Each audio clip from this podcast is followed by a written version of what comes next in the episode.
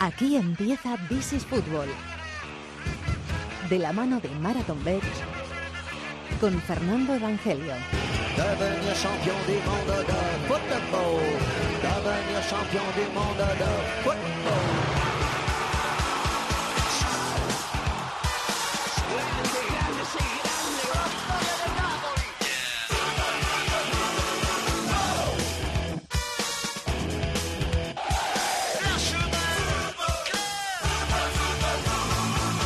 Bienvenidos al rincón del fútbol internacional en la cadena Cope. This is Fútbol capítulo número 345. Pasan cosas en este mundo del fútbol que tenemos la suerte de vivir en este programa y de contar en This is Fútbol todas las semanas en el programa de fútbol internacional de esta casa. Y esta semana nos va a tocar vivir, el privilegio de vivir el partido de ida de una final de la Copa Libertadores entre Boca y River, el superclásico argentino trasladado al partido más importante que hay eh, a día de hoy en Sudamérica. Por supuesto vamos a tener un análisis muy completo de ese partido de ida en Buenos Aires en nuestro programa, pero hay que hablar de la cuarta jornada de Champions en la fase de grupos para los cuatro equipos españoles, eh, para Barça y Atlético de Madrid, que ya pueden clasificarse, también para el Real Madrid y el Valencia en el caso del miércoles, y también eh, hablar de la cuarta jornada de la Europa League para los tres equipos españoles que hay en liza en esa competición, los dos de Sevilla, Sevilla y Betis, y también el Villarreal. Un apuntito de fútbol inglés, escuchando a protagonistas, otro apuntito de fútbol italiano y por supuesto las apuestas con Marathon Bet. Hola David de la Peña, muy buenas. Muy buenas, Fer. Está Javi Rodríguez en la dirección técnica y está Chatón en la producción, así que está todo listo para que arranque el rincón del fútbol internacional en Cope, que se llama This is Football.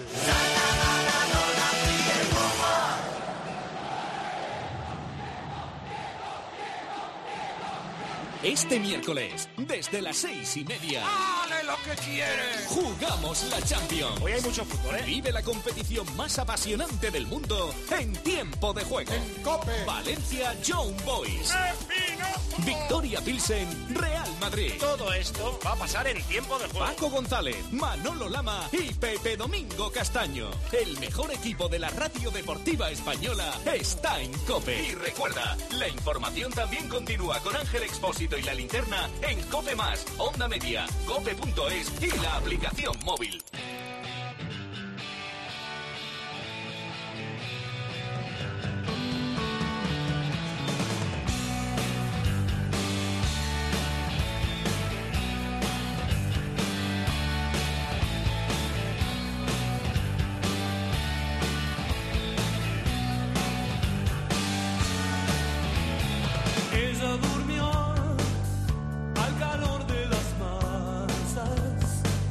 No se ha producido nunca y por eso es tan especial un superclásico argentino, River Boca, Boca River, en la final de la Copa Libertadores por un título y por una plaza también en el Mundial de Clubes en el que estará el Real Madrid en el mes de diciembre en los Emiratos Árabes Unidos. Como es Boca River, River Boca, lo va a dar, vamos, vamos a consultarle al maestro, a Maldini.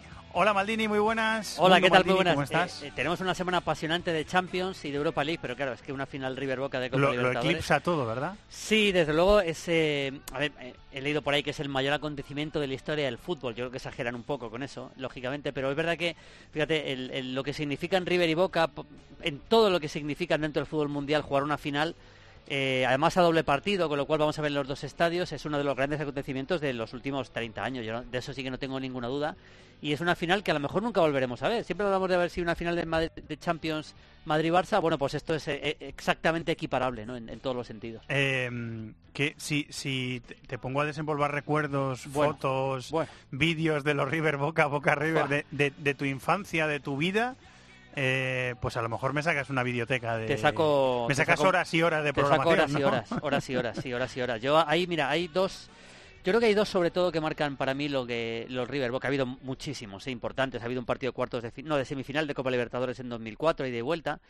Pero por ejemplo hay dos que yo creo que son eh, para mí irrepetibles. Uno es el del 81 en el campo de Boca, que gana Boca 3-0, que es el primer clásico de Maradona, el primer Boca River de Maradona. Eh, es un partido tremendo para la historia del fútbol argentino. ¿eh? De hecho, en el día después hoy voy a sacar los goles de aquel partido. Gana Boca 3-0 y marca Maradona el tercero, marca Brindisi dos de ellos. Y sobre todo es un partido que define lo que era el fútbol argentino de la época. Por supuesto, estadio colmado, absolutamente repleto. El campo no estaba en gran estado. En River está Pasarela, está el Pato Fillol, por ejemplo. Y en Boca, pues el, el gran Boca de Perotti, de Brindisi y de, y de, y de Maradona, ¿no? Y, de Ruggeri en, el centro de la defensa, por ejemplo. Nada, era ese, ese partido es, significa muchísimo para la historia del fútbol argentino porque por ser el primero de Maradona, por lo que hizo Boca aquel día y por lo que, y por lo que fue, ¿no? Y luego hay otro eh, que es el último partido de Maradona. El último partido que juega Maradona en su carrera lo juega en un, en un, en un River Boca, que, al final Boca remonta en la segunda parte. Y yo estuve con la Torre en, que juega en Boca en aquel partido y nadie sabía que iba a ser el último partido de Maradona. O sea, la, grandeza de ese partido es que es el último de la carrera de Maradona, pero no, no era, no se sabía antes. Maradona en el descanso van perdiendo 1-0 y en el descanso eh, decide que deja el fútbol. Entonces, claro, eh, eh, tira la camiseta y dice, no voy a salir la segunda parte y dejo el fútbol, no voy a jugar nunca más. Literal, ¿eh? En el, en el vestuario. Entonces, claro, los jugadores de Boca eh, dicen, bueno, este, este, eh, anda que no lo ha dicho veces, Sí. que iba a dejar el fútbol en el Nápoles y Se tal. está eh, tirando un... Es una más. Pero no, no, fue el último partido. Y, y- y además luego en la segunda parte salió, en Boca remontó y ganó 1-2 sin él. Y yo creo que eso al final es lo que le hizo ver definitivamente que tenía que dejarlo, que ya no podía estar al nivel que, que la gente le exigía y que su historia le exigía. Con lo cual, esos dos creo que son dos partidos absolutamente míticos dentro de los, de los River Boca. Y ahora esta final que vamos a ver, pues además con un título tan importante, el gran título en Sudamérica. ¿no? ¿Cómo es la actualidad de los dos clubes? Eh, Julio, está Gallardo entrenando a River, que es un entrenador que yo creo que tiene perfil de entrenar Sí, en- a mí me gusta mucho. ¿eh? A mí me gusta mucho Gallardo. Yo estoy contigo. Yo Ha creo que jugado en Europa Gallardo. O sea, Jugó en el Marsella, en el Mónaco, ¿no? si no recuerdo mal. Y, y- y yo creo que al final eh, el muñeco es un técnico en Nacional, ya lo hizo muy bien en Uruguay. Y, y- River lo está haciendo francamente bien. Ha ganado ya títulos, ha ganado Libertadores. Y yo creo que el paso a Europa. A mí me parece que se está dilatando demasiado el, el- sí, el a mí paso a también me Europa. da la Pero sensación.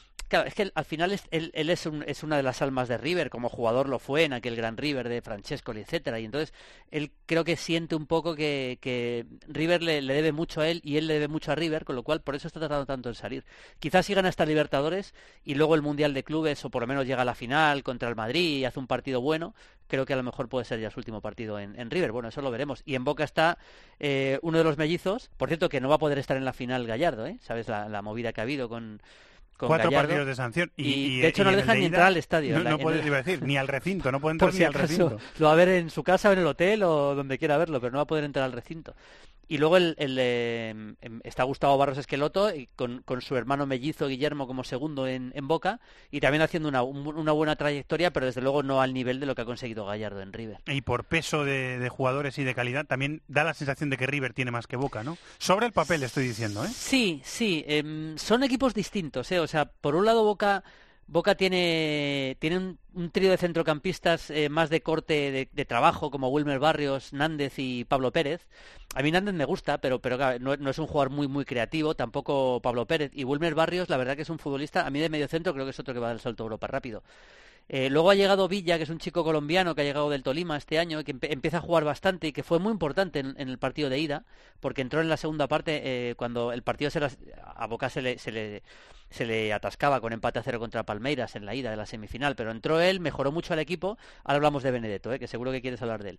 Y luego arriba, pues Hombre, eh, fue, va a jugar. fue decisivo en las semifinales. Bueno, o sea. eh, las semifinales, es que han sido él, las La- la semifinales, ganó pero él. la ganó él, pero aún así yo creo que va a ser suplente, porque después de lo que hizo en la ida, eh, bueno, vamos a decirlo ya, en la ida con 0-0 sale en 20 minutos y, mete dos goles, el segundo es un gol antológico, para mí me parece un gol realmente, bueno, 20 incluso, incluso menos de 20 minutos, yo creo que jugó menos todavía, pero vamos, el segundo gol es antológico, es un, un recorte a un central de Palmeiras que le tira al suelo y luego tira un disparo pegado al palo, eh, impresionante, y cuando se esperaba que fuera titular en la vuelta tampoco fue titular, y pasó lo mismo, salió en la segunda parte, en minuto 70, cuando estaba 2-1 perdiendo Boca y Palmeiras apretaba y marcó con otro tiro de fuera del área raso, marcó el empate a dos que clasificó al equipo.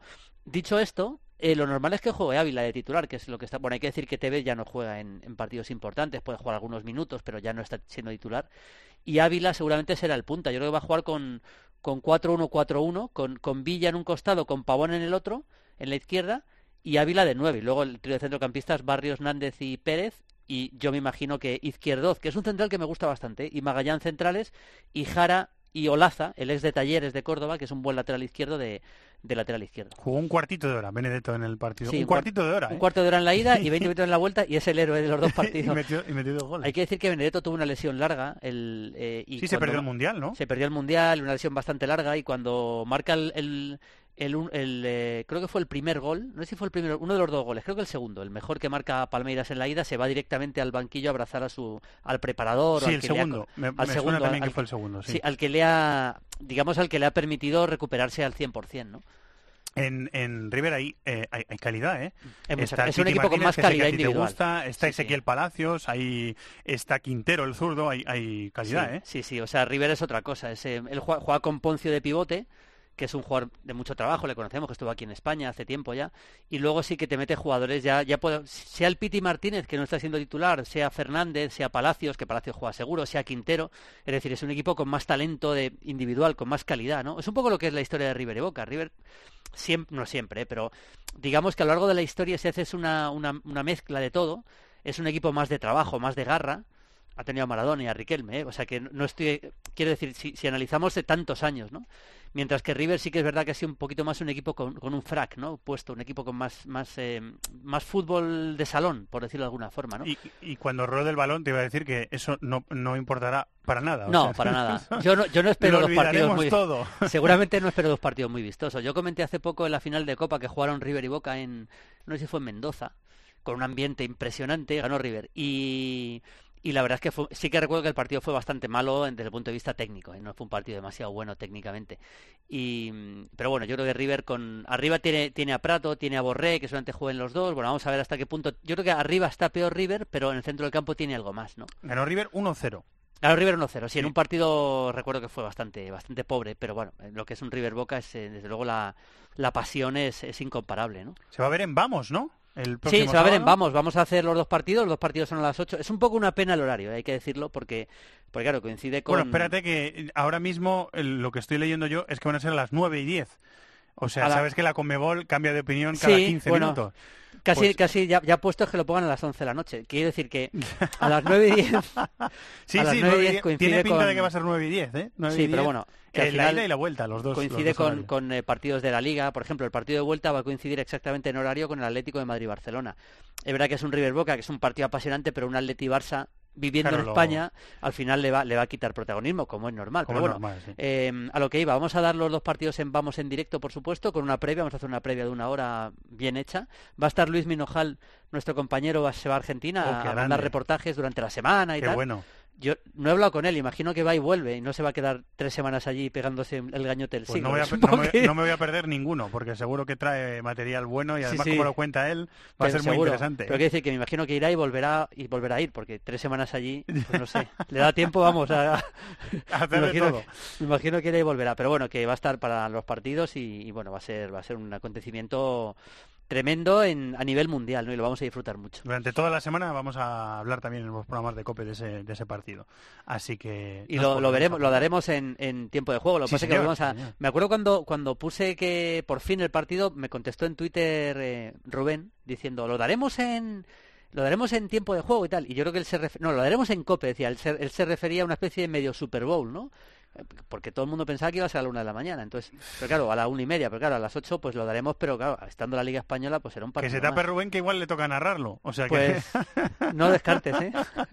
Así no que... descartes. Bueno, lo, lo, lo disfrutaremos seguro y lo contaremos. en Seguro que sí. Que es lo importante. Muchas gracias, maestro. Muy bien, un abrazo.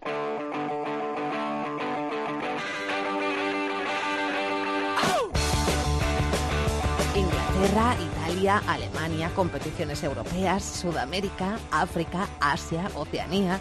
Todo el fútbol del mundo cabe en cope.es. No puedo soportar estar así todos los días. Es siempre la misma rutina y ya no aguanto más. A ver, Cunha, ¿qué hace? Si no cobra penal es un escándalo esto. El VAR dice que... Penal. Penal para Penal para River. A tres minutos del final esto es épico. Está desequilibrado, Bresal lo insulta, lo quiere pelear en el final del partido en Brasil. Así va Martínez. ¡Gol!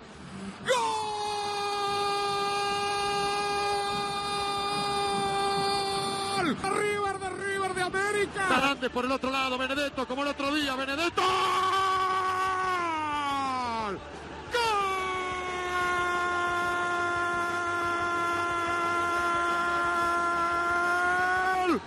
Boca! ¡Benedetto! Hay que decirlo ahora. Boca, River, River, Boca en la final. Lo que viene será historia pura. Lo que viene será lo más importante en cuanto a Boca, River de la historia. La final de la Copa Libertadores. Boca, River, River, Boca. Va a pasar el próximo sábado partido de ida en la bombonera a las, definitivamente después de dar 7.000 millones de vueltas, como siempre hace la Comebol, a las eh, 5 de la tarde hora local, 9 de la noche hora en España y tres sábados después, tres semanas después, será el partido de vuelta en el Monumental de River. Compañero de This is Fútbol, Ariel Judas. Hola Ariel, muy buenas. Hola Fernando, ¿qué tal? Eh, llevas diciendo las últimas semanas en este programa que eh, no está preparado Argentina para un partido así. ¿Te reafirmas en tu posición?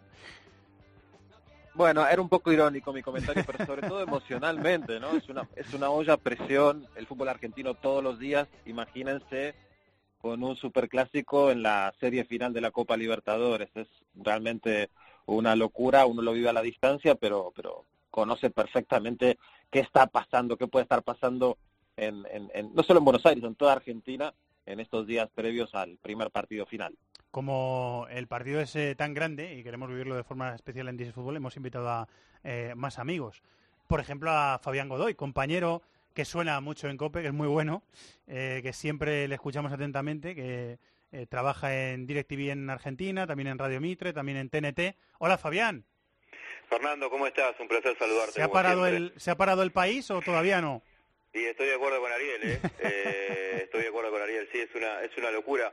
Eh, desafortunadamente algunas cuestiones eh, no, no van a cambiar por más que Boca y River jueguen la final de la Copa Libertadores, es un hecho histórico para disfrutar, pero bueno, este, recién sobre la hora se, se definió cuándo se iba a jugar, eh, el horario de, de los partidos y, y que no, no va a haber público visitante en los estadios, así que eh, hay algo que se va a debatir menos, por lo menos en la previa. Ahora esperemos que se hable más de fútbol.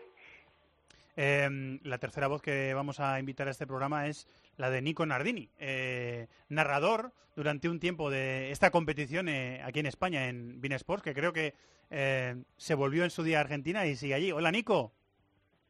¿Cómo estás, Fernando? Un gusto saludarte. Sí, sí, sigo aquí en la Argentina y bueno, con la preocupación lógica, con la alegría también de estar organizando un tremendo dispositivo eh, para lo que será la cobertura periodística de estas dos finales. A nosotros, eh, sin duda, nos cambió todo. Eh, en el diario donde me toca estar, en el diario El Día, como editor responsable de todo lo que es deportes, porque imagínate lo que vamos a tener que trabajar tanto para la edición papel como para la edición web de cara eh, a estos dos partidos. Estamos, eh, francamente, casi sin tiempo, no nos alcanza las 24 horas del día para terminar de diagramar, de diseñar y de ir pensando por dónde irá la edición para estos eh, semejantes partidos eh, que tendremos por delante.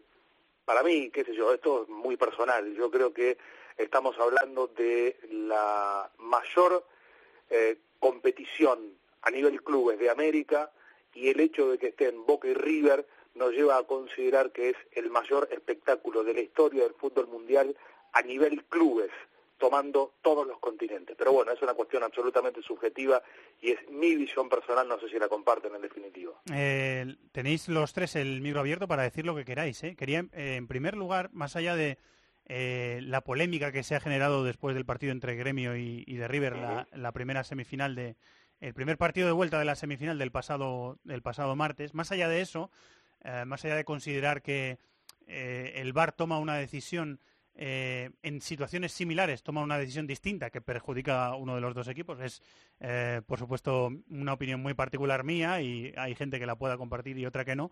Y yo creo, eh, compañeros, que la eh, Conmebol lleva tiempo, lleva mucho tiempo, pero ahora especialmente, que podría hacerlo mejor, perdiendo la oportunidad de ser una organización eh, seria, demasiados bandazos, demasiadas dudas con el VAR, demasiadas decisiones polémicas.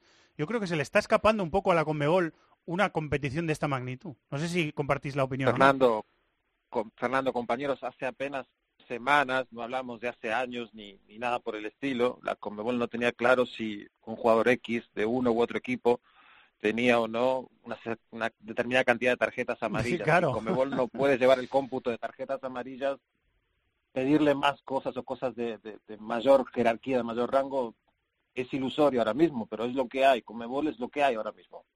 Mm, Lo que, lo que, lo que se, se desprende de todo lo que ha pasado, más allá de tener una, una final inédita, histórica para el fútbol sudamericano y por supuesto para el fútbol argentino, es que se habían anotado, por decisión deportiva obviamente, los equipos más importantes de los últimos, eh, de, de- las últimas ediciones de Copa Libertadores, es decir, todos los equipos grandes de Sudamérica han participado de esta Copa Libertadores. Era una Copa Libertadores de ensueño, porque estaban todos los equipos que inclusive habían ganado la Copa Libertadores en varias oportunidades.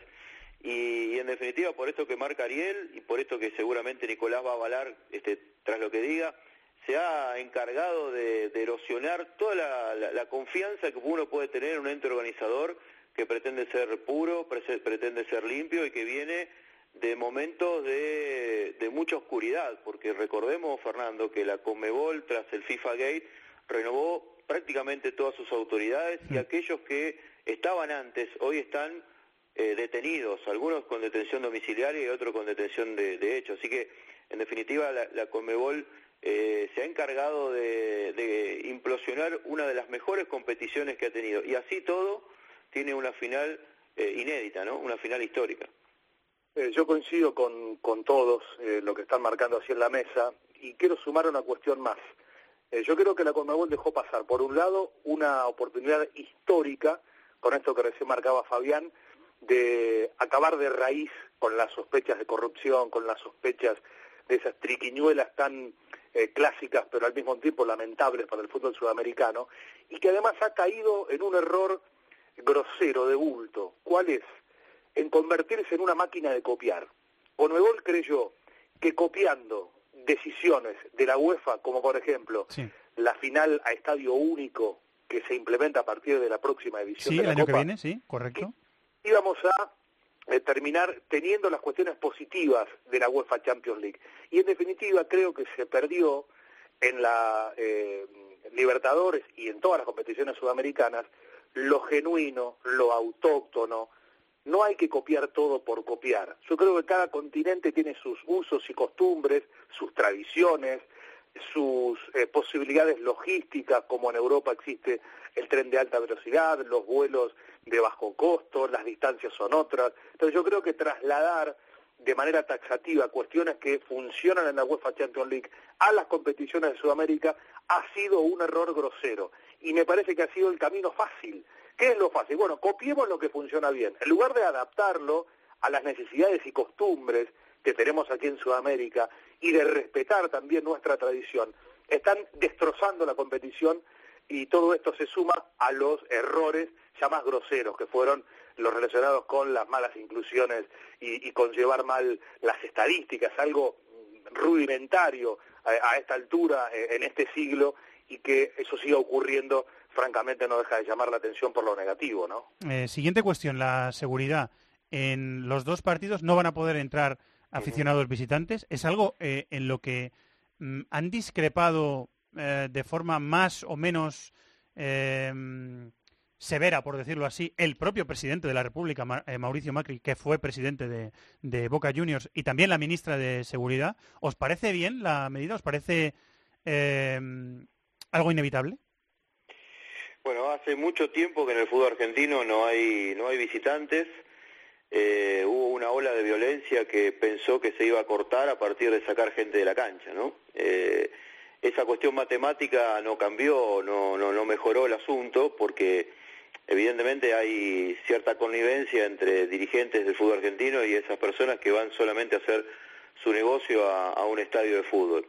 Ahora, dicho esto, el propio presidente argentino fue uno de los que abogó por esa medida de quitar los visitantes de, las canchas del fútbol argentino y fue el propio presidente que en la previa eh, manifestó la posibilidad de que se vaya a jugar con público de visitantes, con 4.000 hinchas de River en la cancha de Boca y al revés. Eh, inclusive los organismos de seguridad habían hablado de entregar justamente todos los recursos necesarios para que esto ocurriese, pero ni Boca ni River tenían ganas de, que esto pasara y eh, de hecho no, no va a pasar. Digamos, Boca y River iban a tener más inconvenientes si tenían que albergar público visitante en sus estadios, le iban a tener que agregar otro momento de, tensión a, esta definición que prefirieron no, no, no ocuparse, no, no, no llevar adelante esa posibilidad que, que posiblemente hubiera salido bastante mal, pero eh, es triste que no haya público de, de los dos este, equipos en los estadios del fútbol argentino, pero lamentablemente hemos naturalizado que esto sea así por acá. A mí me da la sensación, muchachos, que coincidiendo con Fabián, que fue una responsabilidad por parte del presidente de la Nación meterse en una cuestión eh, tan puntual del fútbol cuando tiene otros problemas mucho más profundos que solucionar en la Argentina. Es como que por un día dejó el bastón presidencial y se convirtió en socio, en hincha de boca, en expresidente, no sé en qué, y que además no había en absoluto ninguna garantía de que esto pudiera salir bien. ¿Qué cambió de un día para el otro para creer que no se puede jugar nada con hinchas visitantes a entender con la competición en la que va a estar en juego la mayor rivalidad del fútbol argentino, con el mayor trofeo en juego, iba a salir bien esta situación? Tengo la impresión que lo que quiso el presidente de la Nación es poner en agenda central del país una cuestión que es secundaria para muchas de las personas que hoy en la Argentina la están pasando mal, en lugar de eh, ocuparse de las cuestiones centrales de las que se tiene que ocupar. Y además lo dejó en offside o en fuera de juego, como lo quieran llamar, a sus propios ministros de seguridad.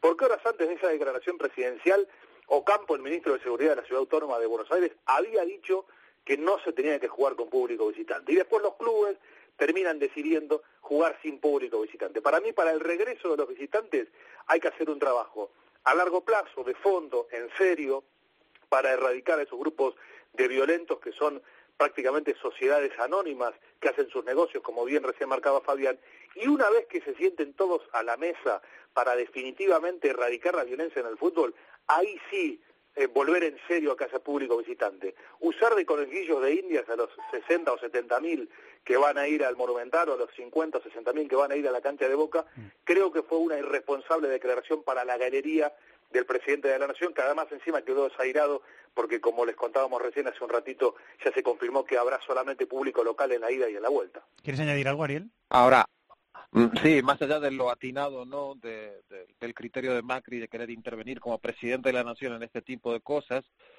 esto nos cuenta o nos hace entender qué pasa en Argentina, ¿no? Del Boca River, para bien y para mal, es casi casi una cuestión de Estado, es casi casi tan importante como la peor crisis económica, como el asunto político más importante, como la cumbre de G20 que va a estar en Buenos Aires también por esos días, o sea, está todo a la misma altura.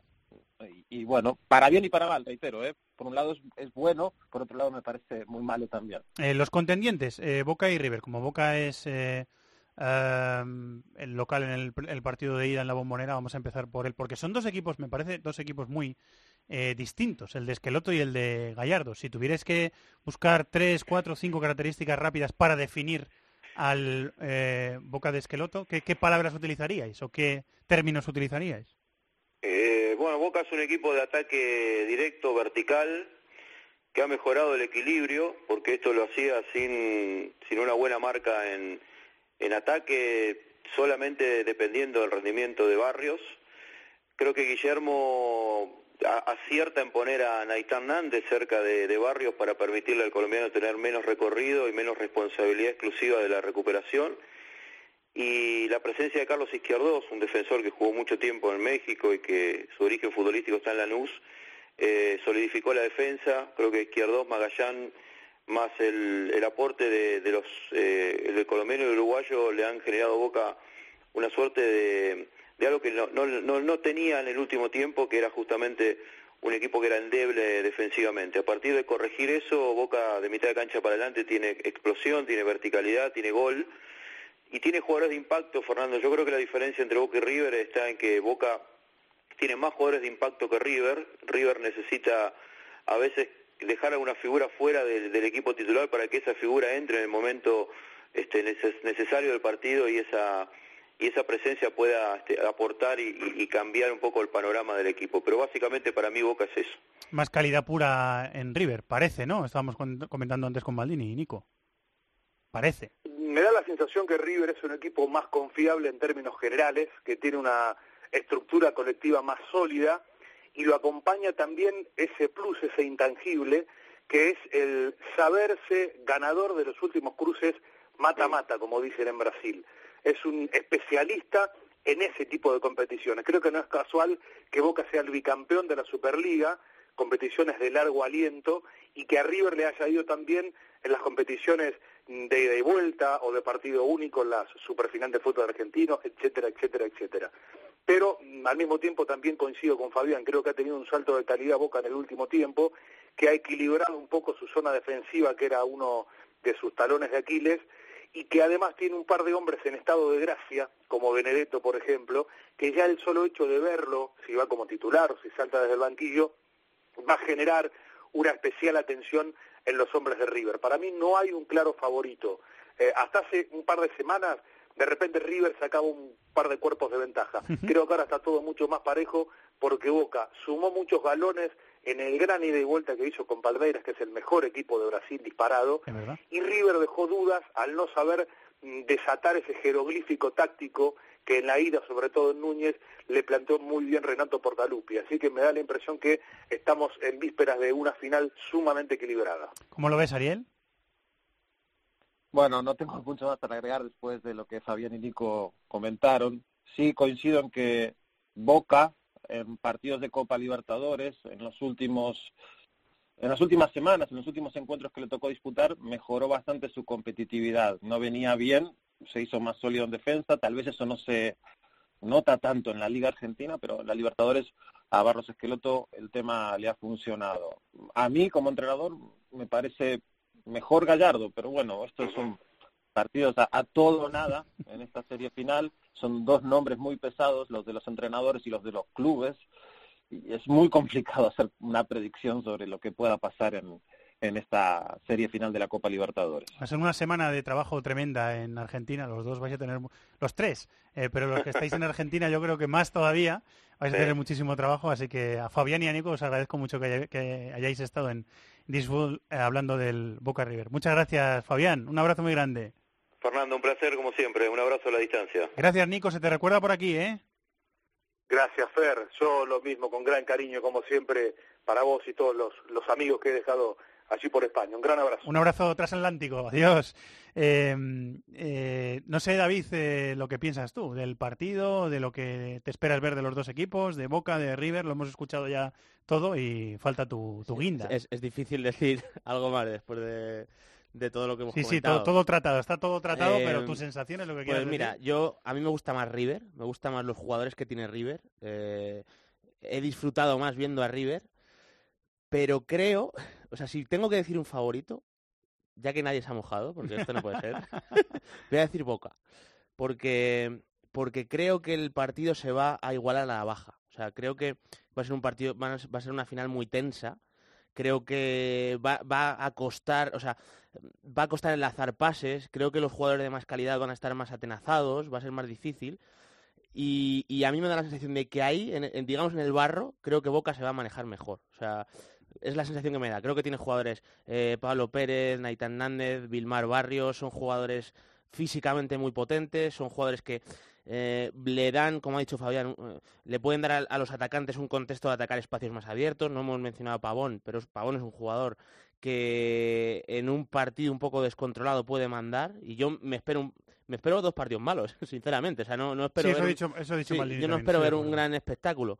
Y ahí yo creo que Boca, teniendo para mi gusto peores jugadores, creo que River tiene tres o cuatro jugadores de mucha más calidad que pueden pesar al final en la final, pero yo creo que igualado a la baja, creo que Boca tiene más, más callo. Así que vamos a ver qué pasa. Aún así, evidentemente igualadísimo, claro. ¿Queda algo por decir, Ariel? Estoy 100% de acuerdo con lo que acaban de comentar sobre la calidad y la calle que tienen uno y otro equipo, pero no hay que olvidar que River últimamente se ha vuelto muy boca. ¿Eh? Gallardo lo ha convertido en un equipo muy similar al, al, mejor Boca de Copa Libertadores, capaz de ganar los partidos de, de, vida o muerte, y eso me hace dudar sobre si Boca, que por ADN es un equipo más copero para mí históricamente que, que River, va a tener todas consigo en esta serie final. Por eso no, no, no me termino de definir por uno u otro, pero estoy de acuerdo con el análisis que, que acaban de hacer. Estamos hablando todos y vamos a seguir hablando toda la semana todos del Boca River, del Superclásico argentino en la final de la Libertadores, Ariel. Eh, pero hay un chico de 14 años en Paraguay que ha sido noticia este fin de semana porque nada menos que en el clásico del país, 14 añitos, ¿eh? Ha marcado Fernando Velar, se llama, ¿no? Hay que apuntar el nombre Sí. de este chico, ¿no? Hay que apuntarlo, hay que apuntarlo. No les va a llamar la atención si les digo que ya hay un par de equipos de MLS que casi, casi, casi lo tienen atado, pero me llamaría la atención que el MLS les gane de mano algún equipo fuerte de Europa. Pero ahora mismo es un jugador que suena bastante por aquí. O Velar. Aunque es un 14 menor, años. o sea, es, in- es increíble. es Sí, sí, increíble, 14 es años. increíble. pero, pero vendría seguramente para ser jugador de alguna academia de aquí, de algún equipo de MLS, si es que finalmente se concreta eso. Pero sí, sí, es un nombre que ya suena. 14 años, Cerro Porteño y marcó en el clásico paraguayo este fin de semana. Eh, muy bien, Ariel, muy completo el repaso. Muchísimas gracias, ¿eh? Un abrazo.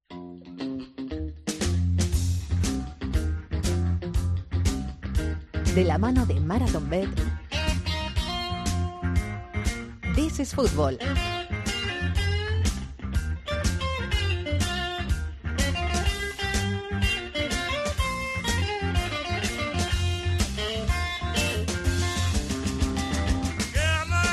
Hora de apostar, queridos amigos. Inglaterra, David González, compañero, muy buenas. Hola Fernando, ¿qué tal? Vamos a empezar precisamente por la final de la Copa Libertadores, ¿no? Sí, vamos a empezar por la Libertadores porque vaya dos partidos que nos esperan. Eh, un dato rápido, se han enfrentado tres veces en 2018. Es cierto que una fue un amistoso, pero los tres los ha ganado River y ha mantenido los tres la portería a cero. Eh, vamos a traer dos cuotas, como siempre hacemos. El primero vamos a traer la cuota a ganador final de la Libertadores, que en estos momentos está no podría estar más igualada. Se paga a 1.92 para Boca Juniors y a 1.90 para River Plate. Lo que habla de lo incierto de los pronósticos en este tipo de partidos. Aunque, como nos ha dicho David, nos ha apuntado bien, eh, River ha ganado los tres que se han enfrentado este año. ¿La otra cuota cuál es de este partido o de esta eliminatoria? Sí, venga, nos la vamos a jugar a un resultado correcto para este partido de hoy. Es difícil, pero un empate a uno se paga a 5,60 euros por euro apostado. Muy buena cuota, ¿eh? Y no es un resultado tampoco muy descabellado. O sea, cualquier resultado yo creo que es difícil de pronosticar en este caso, pero es un, es un resultado bastante razonable, podríamos decirlo así. Además querías eh, fijarte en dos partidos de Champions de esta semana, ¿no, David, para apostar?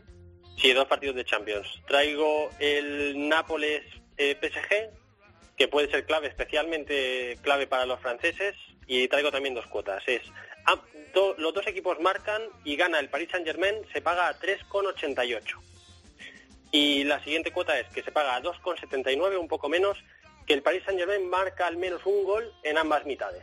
Se, marca un po- se paga un poco menos porque es más probable, lógicamente. Estos partidos pueden ser partidos de goles. Ya fue bastante entretenido el partido, el 2-2 de, de la primera vuelta, por decirlo así, o de la ida, cada uno como le quiera llamar en el Parque de los Príncipes de París.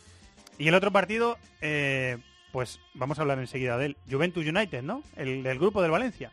Sí, y esta semana sí que estamos decididos a acertar al menos dos de los tres partidos que he traído.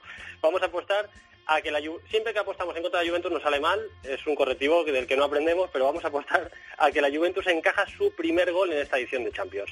Que esto tiene una cuota de 1,72. Uy, se paga poquito. Se paga poquito. Eso es que los, los, eh, la casa confía, los, los apostantes confían en que pase de una forma bastante. ¿Y la otra apuesta cuál es? La otra sería la victoria de la Juve y menos de 3,5 goles en el partido. Esto se paga a 2,21 y es bastante, bastante interesante esta cuota. Bueno, pues eh, ahora lo que tienen que hacer los oyentes es apostar. Muchas gracias, David. Venga, gracias Fernando. La suerte está echada, queridos amigos. Cuotas sujetas a cambios, como siempre decimos. Para mayores de 18 años hay que jugar con responsabilidad, que lo dice Pepe Domingo Castaño tiene razón.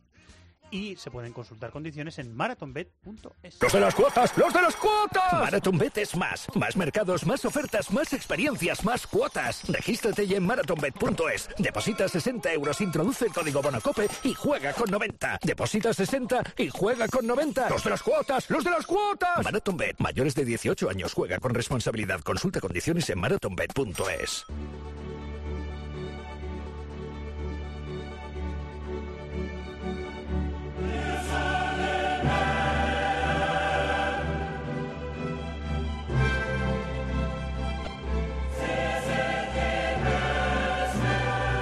Estás escuchando This is Football en Cope.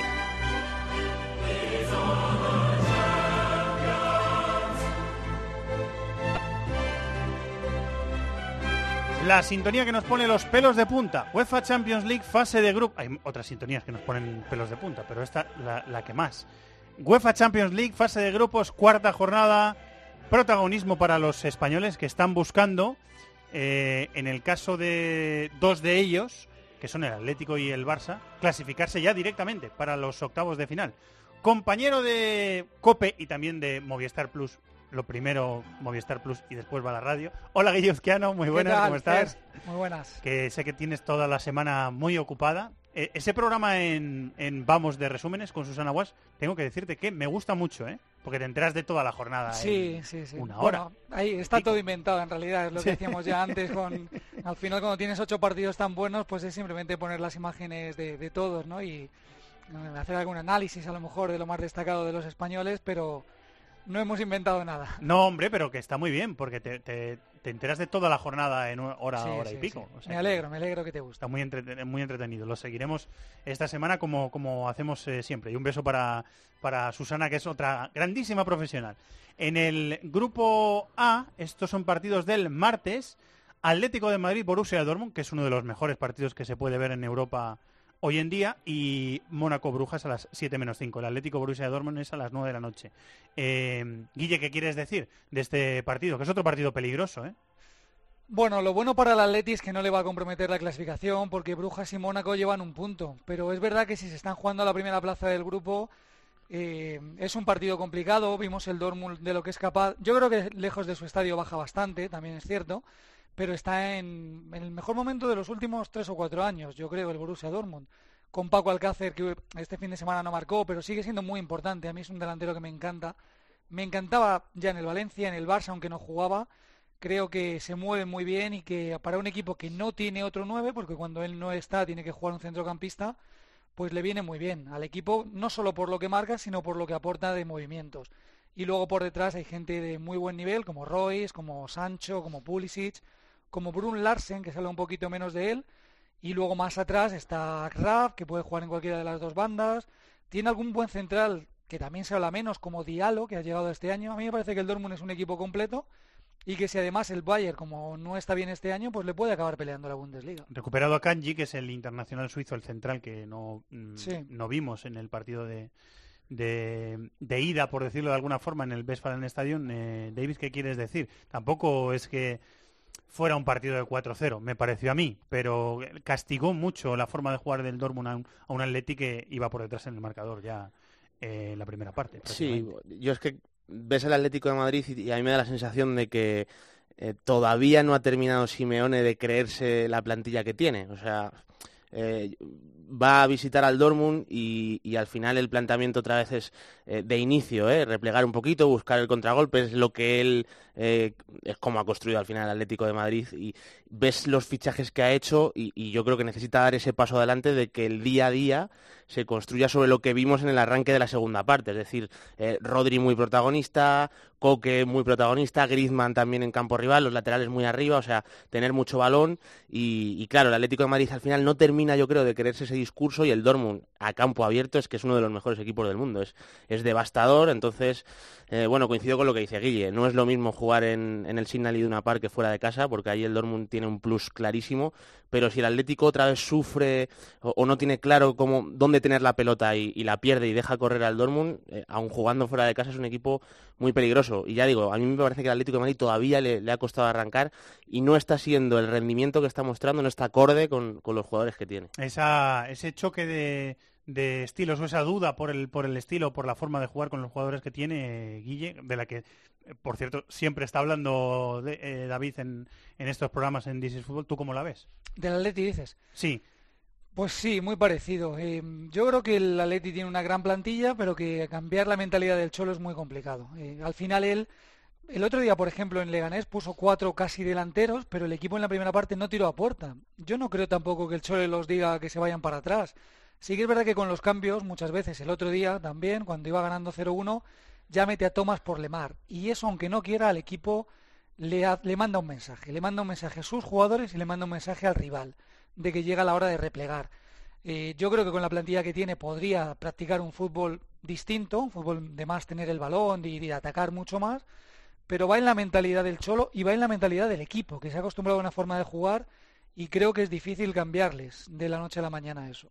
Eh, del eh, Mónaco Brujas eh, de las 7 menos 5 del, del martes, simplemente decir que le va muy mal al Mónaco de Thierry, Henry, eh, de Thierry Henry en la liga, volvió a perder y que está penúltimo, y que a mí me sorprendió eh, que pudiera sacar incluso un punto de...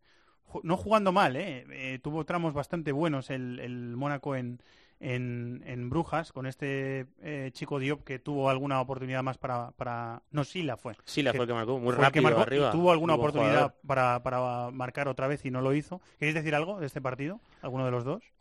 Bueno, que se van a jugar la tercera plaza, ¿no? Que al final para estos dos equipos estar en Europa League a partir de febrero es importante. Del martes, eh, Grupo B, los dos partidos son a las 9 de la noche, Inter de Milán-Barça eh, y Tottenham-PSV, que parece que hay un escenario más o menos parecido. Eh, el Inter y el Barça, los dos tienen opciones de eh, clasificarse ya en esta misma jornada y el Tottenham y el PSV, después del empate en la tercera jornada, parece que están con- condenados al, al tercer puesto. ¿Queréis decir algo, David, del, del Inter o del, o del Barça en ese enfrentamiento en, en el Giuseppe Meazza? Yo creo que el Inter solo tiene margen de mejora después de lo que vimos en el Camp Nou, porque o sea, fue un equipo que A mí ni- me decepcionó es también. que es que eh, no me yo estaba perplejo viendo el partido porque eh, el Inter tiene sus limitaciones, pero es un equipo que generalmente con Spalletti tiene las cosas claras, o sea, con esa posición de Nainggolan adelantado presiona en campo rival, es un equipo agresivo, es un equipo que intenta salir por fuera para centrar y buscar a Icardi, pero contra el Barcelona me daba la sensación de que ni, ni fueron ni se quedaron, o sea, ni, ni fueron a apretarle, ni, ni se armaron bien atrás, le dieron muchas facilidades al Barça y yo espero una versión bastante mejor del Inter contra un Barcelona, imagino sin Messi, aunque parece que va a viajar a Milán. A mí me sorprendería que acabase jugando y al final el Barcelona sin Messi, por mucho que haya encontrado con Arthur un sistema y que esté jugando mejor, le- para mi gusto le falta eh, mucho desborde arriba y mucha creatividad y, y yo me imagino un Inter mejor. Te Bueno, escuché ya- decir algo parecido, Guille, con Sí. Susana en la tele. Sí, porque además me, tocó comentar en la radio con vosotros el, Rayo Barça y vi que cualquier equipo en cuanto le ataca al Barça le hace peligro. Este no, tiene nada que ver con otros Barças que, prácticamente eran, eran impenetrables, que se defendía con el balón. El Rayo, con todas sus limitaciones, le creó muchos problemas al Barcelona. O sea que si el Inter se atreve, justo lo que no hizo en, en el Camp Nou, yo también creo que le puede poner un partido complicado, que igual que en el Atleti no, no le va a afectar en la clasificación, pero sí que es importante para el Inter, porque aunque parece un grupo muy decidido, si el Inter pierde con el Barça y como sería lógico el Tottenham le gana en casa al PSV, luego en la quinta jornada hay un Tottenham Inter, así que todavía se puede meter el equipo de Pochettino en la pelea. Es verdad, tiene, opciones todavía el Tottenham. Tiene que ganar su partido en casa contra el PSV Eindhoven y tiene unas cuantas bajas, estoy leyendo, sin Lloris que está sancionado, sin Dembélé, sin Dyer, sin Rose, sin Bertongen, sin Guayama. Pero está, está mejor el Tottenham. Jugó eh, Está mejorando, sí. hace semana y media, fue más o menos, ¿no? Contra el Manchester City, una segunda parte buenísima. Y, Sí. y Kane está en un mejor. campo en un campo muy malo, Pues sí, sí, un campo horrible. bueno, sí, sí, por el partido de la NFL estaba el césped impracticable. horroroso. El lunes pasado, fue justo hace una semana. Estaba imp- eh, impropio de un partido de. Premier, Sí, Y, y ganó el otro día el Wolverhampton con un buen Kane, con una buena versión de, de Lucas Moura que ha empezado bien la temporada. Yo creo que ha, ha entrado en... Después de las dudas del arranque, eh, está en buena dinámica el Tottenham. ¿Quieres decir algo de ese partido, Guille, del Tottenham PSV? Bueno, que es muy favorito. Yo creo que el PSV, como el Ajax también, han mejorado, pero que lejos de su estadio eh, son rivales accesibles. El Tottenham, mm, yo el partido con el, con el Wolves no lo pude ver, pero no me está gustando demasiado este año. Creo que está sacando mejores resultados, hablo de Premier, de lo que dice el juego. No está bien Kane, Dele Alli ya la temporada pasada pegó un bajón importante, Eriksen ha estado fuera y leí unas declaraciones de Pochettino que pese a los resultados no estaba muy convencido, así que vamos a ver porque no confío mucho este año en el Tottenham. Está teniendo que superar circunstancias del equipo importantes eh, Pochettino y yo se lo valoro porque tiene No, al equipo en final Champions. no- es el único No equipo. fichado, Claro, eso iba a decir, Y que no es ha el único fichado. equipo que no ha fichado.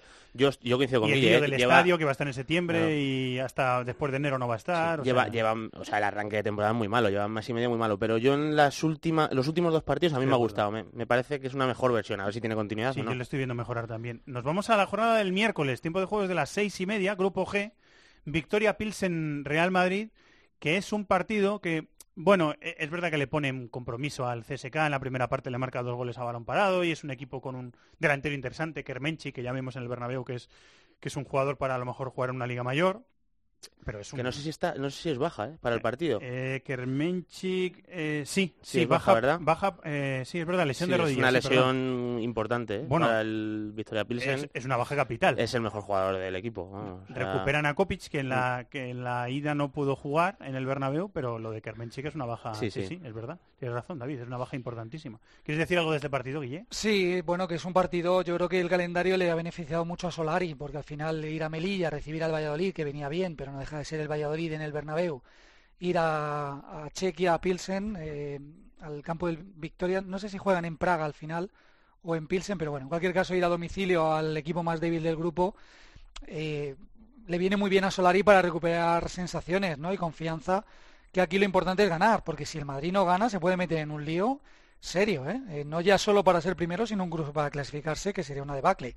Así que el Madrid, jugando bien, malo, regular, este partido lo tiene que sacar adelante sin problemas. En Pilsen es el partido, ¿eh? En el estadio del, del Victoria Pilsen, David. Bueno, pues eh, es que ya la clave es eh, recuperar dinámicas, porque una cosa es que el Real Madrid pu- pudiera tener dudas después de la salida de Cristiano Ronaldo, etcétera, etcétera, pero lo que no es normal es con los jugadores que tiene ir, o, iba noveno hasta que llega Solari, eso es lo que no es normal. Entonces, eh, esto entra dentro de que no es lógica la dinámica en la que ha entrado el equipo y precisamente, igual no es que haya tenido Guille suerte Solari, sino que también la destitución, dices, eh, coincide con Melilla, Valladolid, Pilsen, es cuando, Puede ser, sí. claro, cuando puedo hacer el cambio ahí, que los Es jugadores un por lo menos... un poco más benévolo. Claro, y, y yo, y evidentemente, al final eh, lo importante es que los jugadores tengan confianza y que... es que tú ve- ve- ve- ves el partido contra el Valladolid y eh, Vinicius, que es el que al final el que más está sonando, etcétera, etcétera. Os iba a preguntar una cosa sobre él. Pues, pues te digo mi opinión. Es que al final a mí me da la sensación de que es el único que está ajeno a lo que está pasando. O sea, a- ahora mismo, como es... Que le da se- igual, ¿no? Claro, que se- no, y que el Bernabéu eh, es, es lógico que, que esté de uñas y esté enfadado y no le pasa nada a nadie.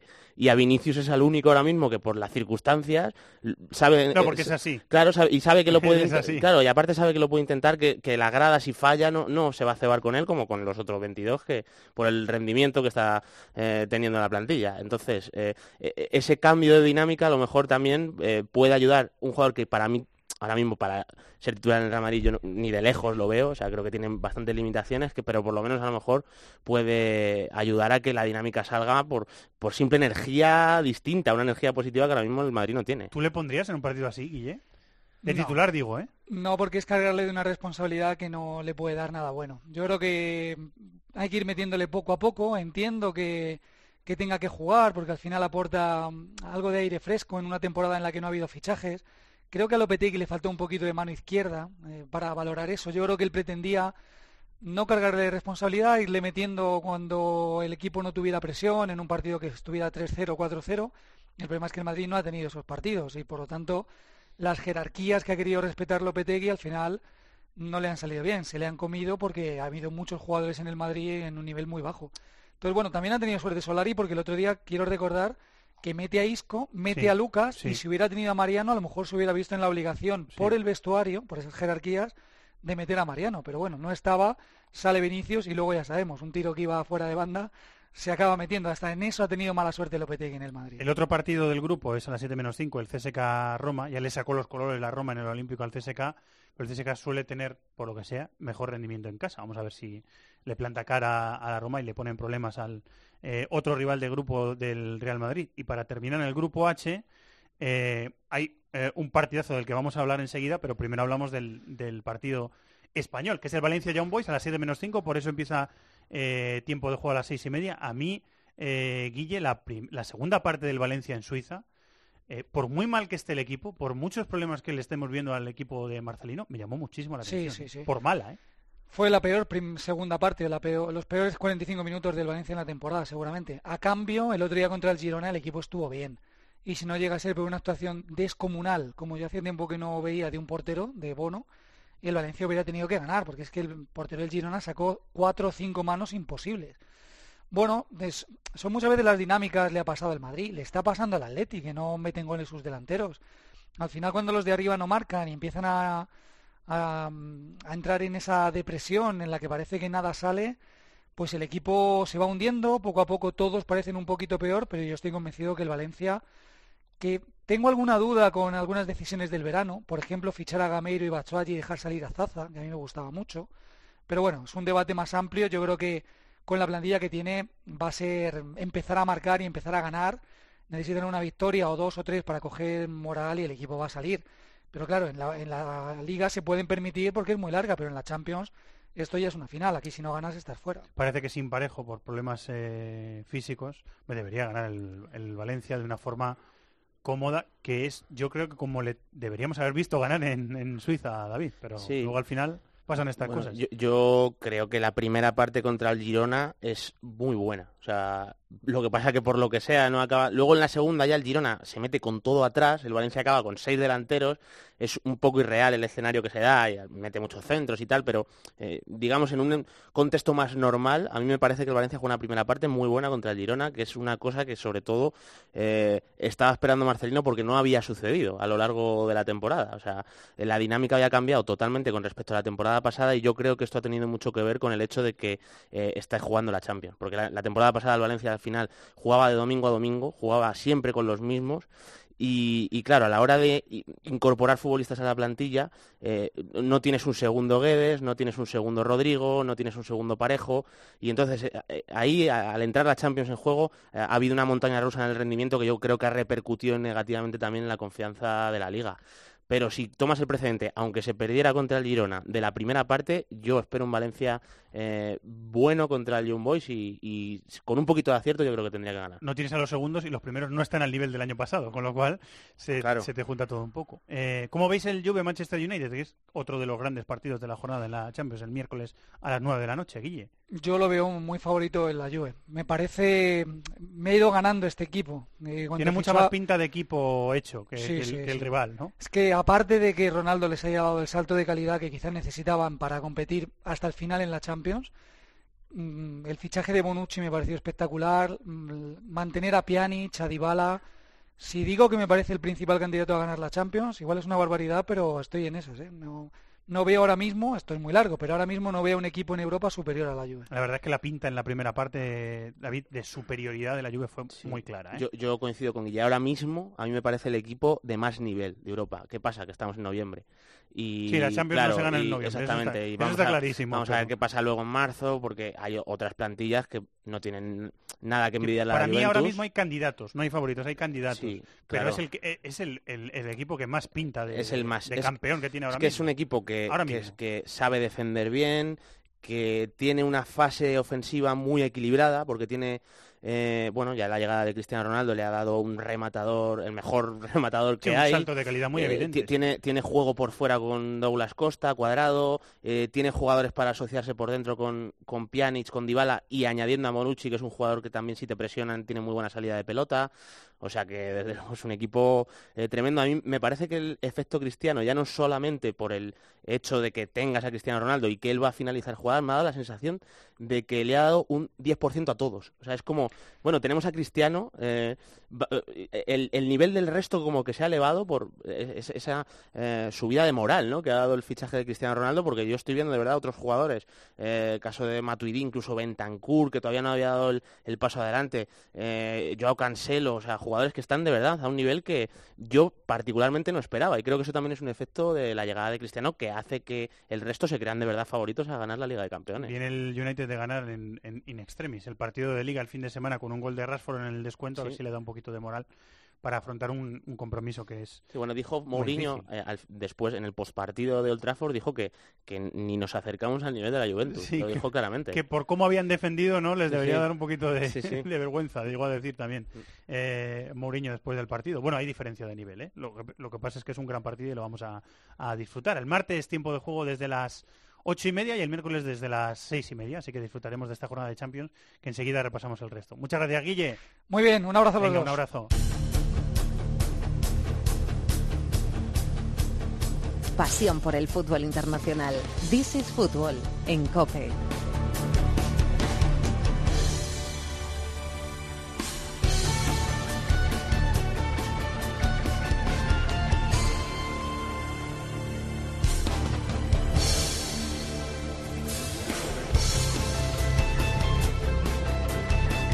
Y cerramos la Champions con los grupos sin representación española, cuatro grupos que también tienen su cuarta jornada esta semana.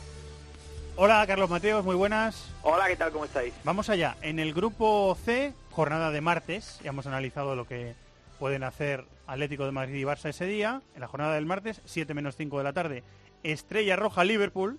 Fue muy clara la, la victoria del Liverpool en, en el partido de Anfield. Y un gran partido.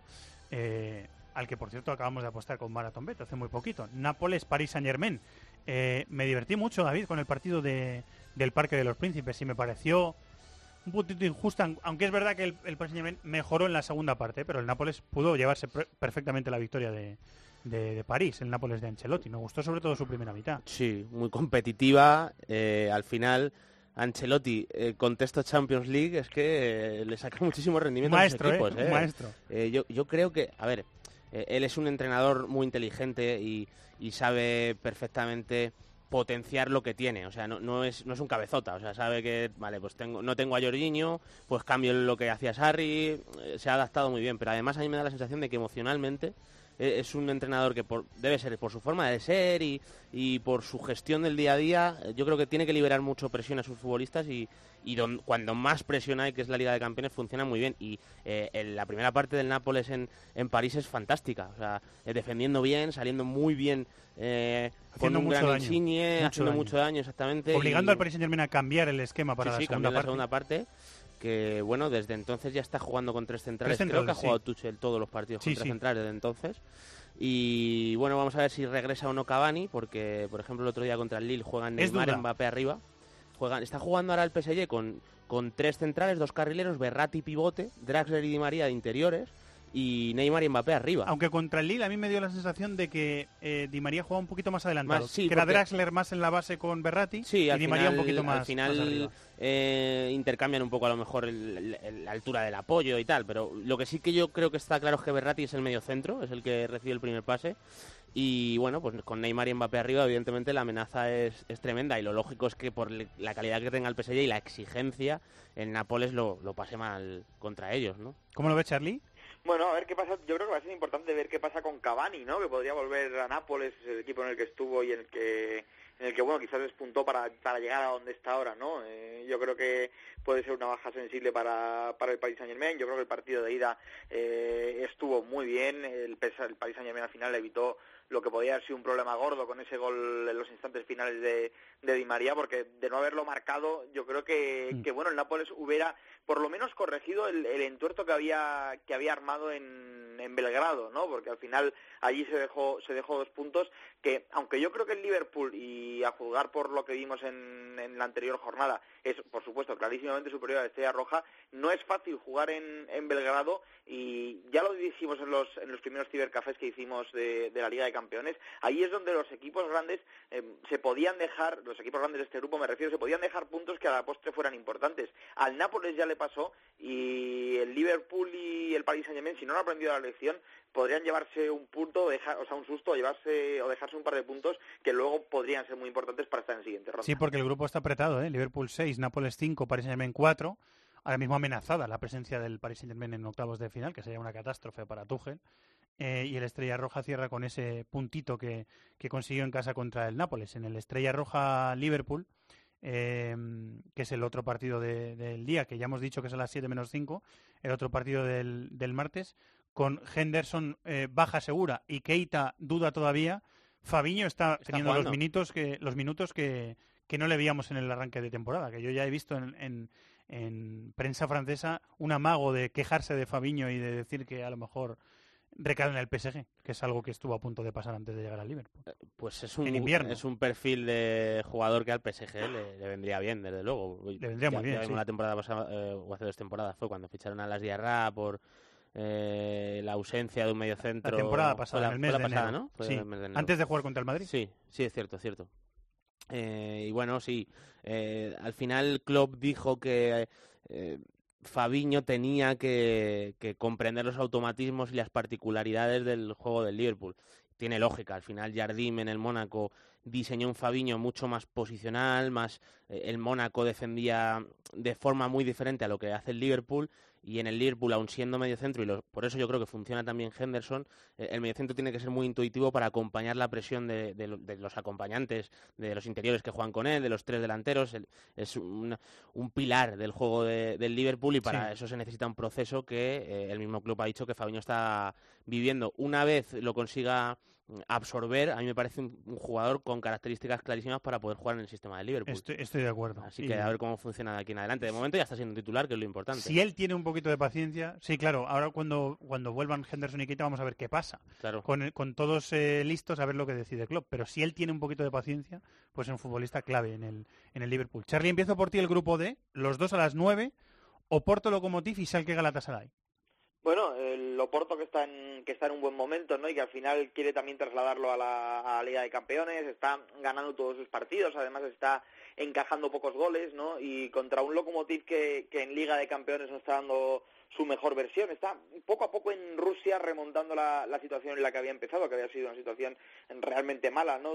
Si no me equivoco, el, el peor campeón de Liga que había tenido el peor comienzo del año siguiente. Bueno, está poco a poco el, el Lokomotiv encontrándose, pero, pero en Europa no le está llegando y eso es lo que tiene que intentar aprovechar el, el Oporto en un grupo que ya lo decíamos antes de antes de que empezara la Liga de Campeones eh, iba a estar muy igualado, ¿no? Y cualquiera podía pasar. Parece que el Lokomotiv se ha descolgado y el Oporto pues tiene que intentar más en casa llevarse esos tres puntos. Y en el otro partido pues mm, va a estar bien, ¿no? Porque el Schalke en la Bundesliga es verdad que está escapando poco a poco también de una situación complicada en el, en el tramo inicial de, de la temporada. Llega con la baja de Farman, el portero, que es una baja importante. Y en el caso de Galatasaray, eh, lleva un mes muy malo, eh, no, gana, no gana desde hace un mes, y es segundo en una liga turca que es de lo más atípica, ¿no? Porque el Besiktas va sexto y el Fenerbahce va eh, casi en puestos de descenso, con lo cual hay equipos como el- el Estambul va liderando y hay equipos que, que están ahí peleando y el Galatasaray es el único de los grandes que está que está aguantando el tirón,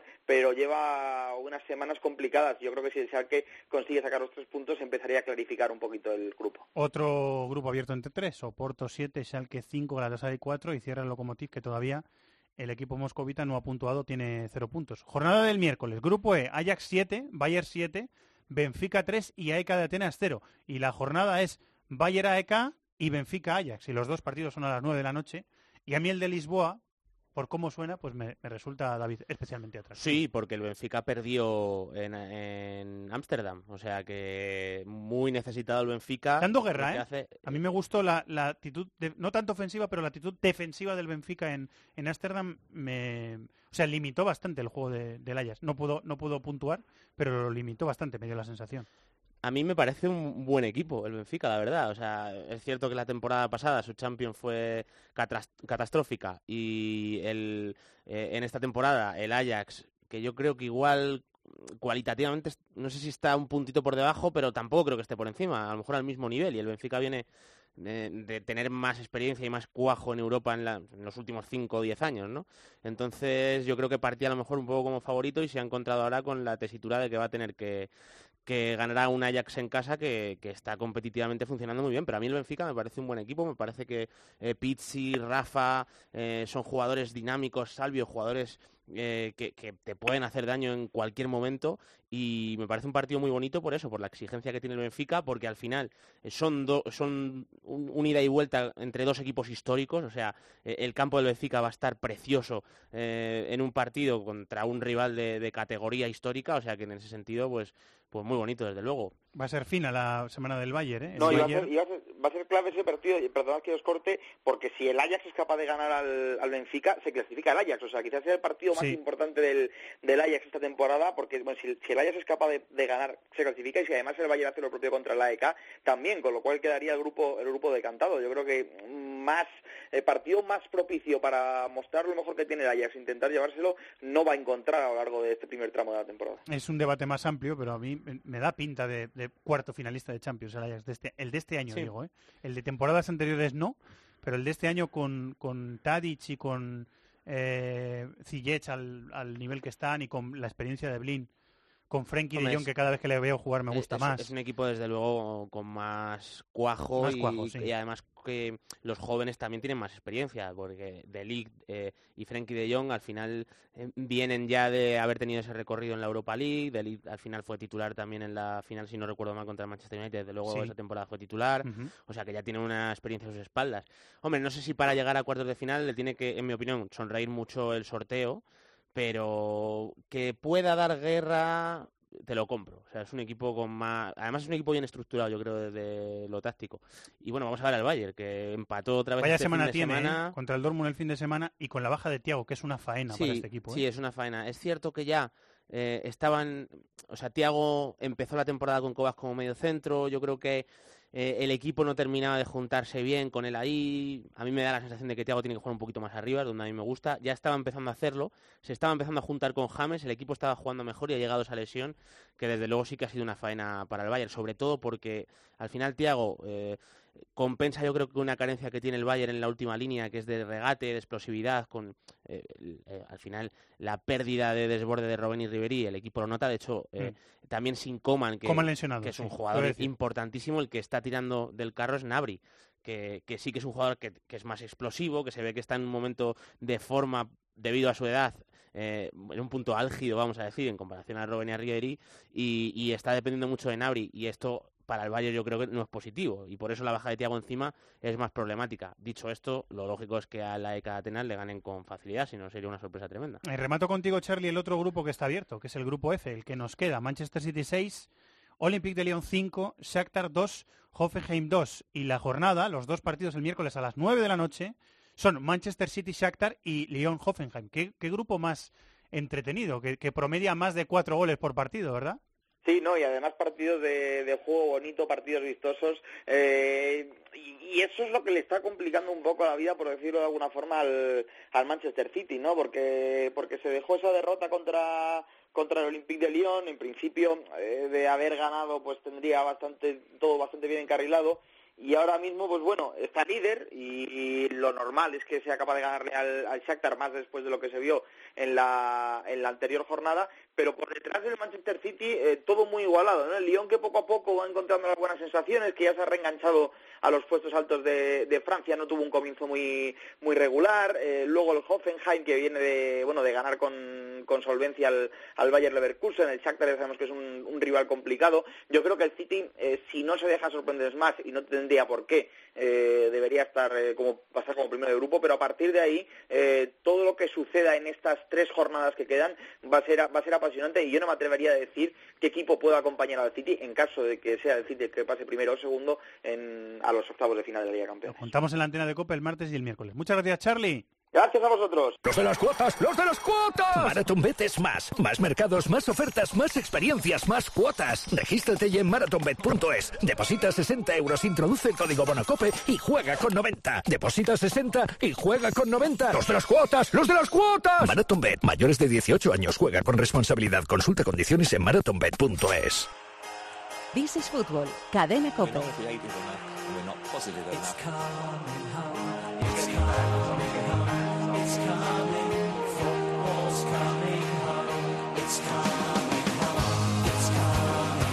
Una victoria sobresalió sobre todas en la jornada liguera en la Premier, la del Leicester en campo del Cardiff por 0-1, tras una semana de pesadilla que comenzó con el accidente mortal del helicóptero de su propietario tailandés y los otros cuatro ocupantes del aparato. A su altura resulta menos trascendente la goleada del City, 6-1 al Southampton, que pone líder en solitario al equipo de Guardiola tras el empate a 1 en el que terminó el Arsenal Liverpool. El United ganó en el descuento al Bournemouth, 1-2 tras el tanto de Rashford. El 3-1 del Chelsea al Crystal Palace tuvo un marcado acento español, dos goles de Álvaro Morata y uno de Pedro, asistencia de Marcos Alonso y seis españoles juntos en los últimos 10 minutos de partido. El Newcastle de Benítez logró su primera victoria con un 1-0 al Watford de Javi Gracia. En el resto de la jornada ganaron West Ham, Everton y Tottenham. Y hay tres equipos de esta Premier que siguen sin saber lo que es perder. El Manchester City, el Chelsea y el Liverpool, con, con el equipo de Guardiola eh, ya recuperando el liderato, el vigente campeón. Hola, Benny Hill, Manchester, muy buenas. Hola, ¿qué tal, Fernando? ¿Qué tal? Muy buenas. Tuviste en el Etihad, ¿no? El fin de semana, viendo el partido y cubriéndolo. Sí, eh, otro paseo triunfal de- del Manchester City, podemos decir, esta vez frente al Southampton, a quien prácticamente eh, convirtió en un equipo de, de regional. Eh, le pasó por encima en 20 minutos eh, que fueron brutales, en una exhibición de todo el equipo. Eh, sobre todo destacó Sterling, que fue el hombre del partido, está a punto de, mejorar eh, su contrato y estuvo sensacional, pero, pero también lo estuvieron Agüero con dos eh, asistencias, David Silva. En definitiva, es difícil quedarse con, con un solo nombre porque, como digo, están todos a un gran nivel, líderes en, en solitario por primera vez. Y hay una estadística que dice que cuando juega Aymeric Laporte, el Manchester City no pierde. Eh, 20 victorias y dos empates en Premier League, así que consideraba que era bastante oportuno hablar con él en, en zona mixta después del partido y, y esta es la, la conversación que, que tuvimos con, con él. Le escuchamos, Laporte. Bueno, en zona mixta del Etihad Stadium, después de otra exhibición del Manchester City, en esta ocasión frente al Southampton, estamos con eh, Aymeric Laporte, eh, 6 a 1. Eh, Aymeric, eh, quizá el partido más completo de la temporada. Bueno, eh, creo que, que ha habido muchos esta temporada donde hemos estado muy bien, eh, donde eh, venimos trabajando muchísimo. creo que puede ser una temporada ilusionante y, vamos a ir a por todas. Entonces, pues pasa por estos partidos que, que parecen fáciles, pero al final son complicados porque tienes que estar puesto, concentrado en todos los momentos y, bueno, eso es lo que res- eh, resalto de este partido. Da la sensación desde fuera eh, de que sois un equipo imparable. No sé si desde dentro sentís también esa sensación. Bueno, nosotros lo que te digo, intentamos ganar todos los partidos, intentar eh, sentirnos poderosos, fuertes y dar la iniciativa del juego y, y hoy ha sido el caso. Entonces, pues eh, seguir en esta línea que, que es la que, que nos vale a nosotros. Eh, de todos modos, dice Guardiola que todavía hay bastantes cosas por mejorar. No sé si hasta cierto punto es un poco injusto porque estáis mm, llevando un nivel buenísimo. Bueno, yo creo que hay que ser eh, humilde en este caso, que siempre se puede mejorar, eso es evidente. Eh, pero no hay que negar que estamos jugando a un nivel altísimo. Eh, que hay algo que mejorar, sin ninguna duda. Eh, eso siempre, cada uno se tiene que hacer una autocrítica y, y seguir mejorando día tras día. Muchos dicen que eres el mejor central de la Premier, una estadística impresionante que dice que no pierdes desde hace muchísimos partidos. ¿Te sientes así? ¿qué, has mejorado o qué te ha mejorado, Pep? Bueno, la verdad que en todos los aspectos, tácticamente, físicamente y bueno, eh, todo lo demás también, eh, técnicamente, eh, la verdad que estar con, rodeado con jugadores como las que tenemos en la plantilla y bueno, y el mister que tenemos solo pueden mejorar. Entonces, entrenamiento tras entrenamiento, partido tras partido, siempre, siempre mejoras, aprendes, coges experiencia y, y de eso se trata, ¿no? de seguir trabajando, de, sumar el- bueno, la experiencia o lo que le puedes dar al equipo y, y, bueno, eh, ganar los partidos, que eso sí es lo que cuenta. Se viene semana grande, primero Shakhtar, después Manchester United. ¿Momento para dar un golpe de autoridad? Bueno, en todos los partidos hay que dar un golpe de autoridad. Si no hubiésemos ganado hoy, no estaríamos primeros. Entonces, pues todos los partidos cuentan, todos los partidos son importantes y más cuando eh, somos el City y, y intentamos ganar eh, todos los partidos y es lo que nos toca. ¿Hay cierto ánimo de revancha eh, con el Manchester United eh, después de que el año pasado no pudierais celebrar la Premier contra ellos en el derby? Bueno, siempre los derbis son, son difíciles, pero ya te digo, nosotros estamos eh, preparados, estamos preparando también ese partido para, para ganarlo y evidentemente para ganarlo. Eh, el equipo sigue creciendo jornada tras jornada. No sé si el objetivo de esta temporada eh, pasa sobre todo por Europa, por, por la Champions. Bueno, eh, como ya te he dicho antes, nosotros tenemos un escudo detrás, tenemos el, el Manchester City, un club de, de los más grandes de, de Europa actualmente, si no es el más grande, y, y es lo que tenemos que hacer, eh, pelear por todo, eh, intentar jugar de la mejor manera posible y sacar resultados positivos. Aymeric, gracias. Muchísimas gracias. Esas son las palabras del jugador del Manchester City en el micrófono de Danny Hill, después en zona mixta, después del partido. Eh, ¿Quieres decir algo del Manchester City, David, de este Manchester City de Guardiola? Eh, A mí hay una cosa que me, me encanta del Manchester City y es que eh, tú ves a cualquier equipo y dices, vale, eh, eh, de primer nivel. En el Barcelona se potencia a Messi, en la Juventus a Cristiano Ronaldo, etcétera, etcétera. Y en el Manchester City a mí me da la sensación de que eh, el sistema para quién está hecho, para quién, quién quieres que destaque. Y, yo veo a, a, Agüero y me parece que es Agüero, veo a Leroy Sané y me parece que es a Leroy Sané, veo a Sterling y me parece que es a Sterling, veo a Bernardo Silva y me parece que es a Bernardo Silva. Eh, así que el resumen eh, de lo que está haciendo Guardiola es esto. O sea, que, que tiene muchos jugadores de primer nivel que están eh, funcionando a tope. Y eso es por la pizarra que, está desarrollando Guardiola. Y, es que el otro día los primeros 25 minutos, 20-25 minutos son una pasada. O sea, es una, una aprisionadora. En la crónica de la jornada decía Roberto Pablo Dani que fue mucho más significativa por lo simbólico la victoria del, del Leicester, que unas horas después la plantilla casi al completo, porque Iborra no viajó mm. eh, al final. Em, la plantilla casi al completo se fue a Tailandia a participar del, eh, del funeral por, por eh, Kumbihai, eh, su mm. propietario, fallecido una semana antes en, en, ese accidente de helicóptero, ¿no? Sí, así es. Está en estos momentos en Tailandia, en ese funeral del propietario de Vichai Esrijana Prava, una ceremonia budista que se alargará hasta el próximo 9 de noviembre y una jornada después de ganar al Cardiff eh, que fue tremendamente emotiva para la familia del Leicester, eh, un viaje hasta Gales eh, que por cierto se hizo en por carretera, no, no cogieron el avión, querían dedicar la victoria a su propietario y se llevaron los tres puntos, aunque creo que todos estamos de acuerdo en que lo de menos quizá era el fútbol. el día empezó con un desayuno gratis para la afición, como solía hacer el propio Bichay, en base a esa generosidad y en base a esa capacidad de, de conectar con la gente como contamos la semana pasada. Eh, un partido marcado por el respetuoso minuto de silencio inicial, eh, un minuto en el que volvimos a ver eh, llorando a Casper Schmeichel, un desplazamiento también masivo de, unos aficionados que a diferencia de otras veces lo que vistieron mayoritariamente fue camisetas y bufandas con el nombre de Bichai. se arrancaron todos con la letra de nos hiciste cantar esto, campeones de Inglaterra, tú nos lo hiciste cantar, en homenaje a la Premier que ganaron hace tan solo dos años y medio. Y bueno, en definitiva, un triunfo por la mínima con ese gol de Gray tras la tragedia que de alguna forma sí ha servido para algo, es para unir todavía más a este equipo, al Leicester. Eh, leía estos días en, prensa de aquí de, la ciudad, destacaban que hay que mantener la cabeza alta porque han enseñado al mundo quiénes son. Y, sobre todo me quedo con una frase que me parece que resume lo que muchos han sentido estos días, y es que el Leicester ha vuelto a ser el segundo equipo de, todos los aficionados al fútbol porque de alguna manera querían, o me incluyo, queríamos que ganase para poder dedicar ese triunfo a, su propietario. Ha sido un sentimiento unánime, sí. Así eh, contaba el eh, futbolista español del Leicester.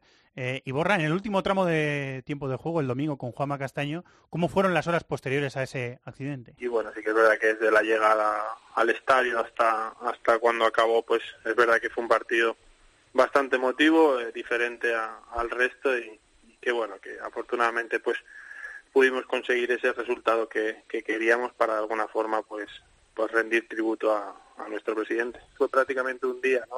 Hasta que nos confirmaron, pues bueno, el fatal desenlace. Fueron horas bastante confusas, que si estaba el entrenador en el, en el helicóptero, que si no estaba, que si estaba el dueño, pues supimos que fue pues lo peor, que estaba pues el presidente con otras personas y, y bueno, y así fue. Las palabras de Iborra en el último tramo de tiempo de juego. Muchas gracias, Dani. Un abrazo. Un abrazo, hasta la semana que viene. Vamos a Italia, venga.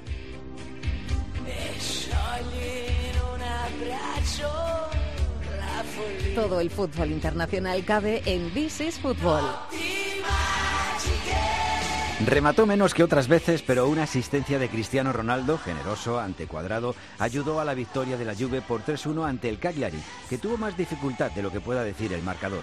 Antes el viernes el Nápoles había goleado 5-1 al Empoli y comparte la segunda plaza con el Inter, que también se pegó un festín ante el Genoa por 5-0 antes de recibir al Barça en la Champions. El Fiore Roma terminó 1-1. De nuevo un gol de Romagnoli le dio al Milán la victoria en el último suspiro, esta vez 0-1 al Udinese de Julio Velázquez. La Lazio goleó 4-1 al Spal. Ganaron Torino, Sassuolo y Atalanta los tres a domicilio. Y hubo empate sin goles en el Parma Frosinone.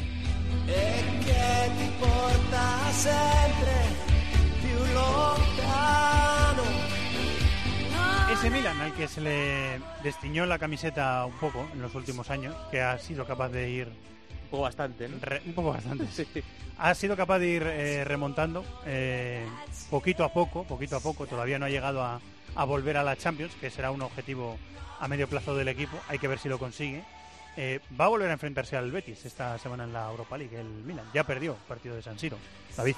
Sí, eh, y ese partido le hizo a Gattuso cambiar cosas, porque lo que parecía inamovible después de su llegada la temporada pasada, pues sí que ha sido movible, ¿no? Ha, cambiado eh, ese centro de campo de tres jugadores por dentro por un 4-4-2 mucho más puro y el equipo está mejorando. Es verdad que, que Higuaín se llevó un golpe el fin de semana contra Udinese, no sabemos si va a llegar al partido contra el Betis, pero lo que ha hecho ha sido... De lumbares parece que Sí, está un poco fastidiado Sí, el hombre, ¿no? se dice en Italia que lo lógico es que no juegue Higuaín. O sea que, bueno, yo creo que es buena noticia para el Betis, eh, más allá de que fallase en la ida un gol bastante claro. Y lo que ha hecho el Milan es pasar a, lo, lo dicho, un 4-4-2 mucho más, más clásico, con Higuaín y Cutrone arriba. Suso mantiene su posición de extremo derecho y lo que ha pasado es que en vez de Chalsanoglu, el que está entrando en izquierda es Laxalt. Entonces, bueno, pues el otro día jugaron Bakayoko Kesi en doble pivote, pero bueno, puede entrar Biglia por alguno de los dos. Y me, me Sí, parece muy... estaba, estaba lesionado y yo creo que no Sí. llega, ¿eh? Biglia yo creo que O no sea, llega que- al que- partido del Betis. Que im- imagino que repetirá con Bakayoko y Kessi.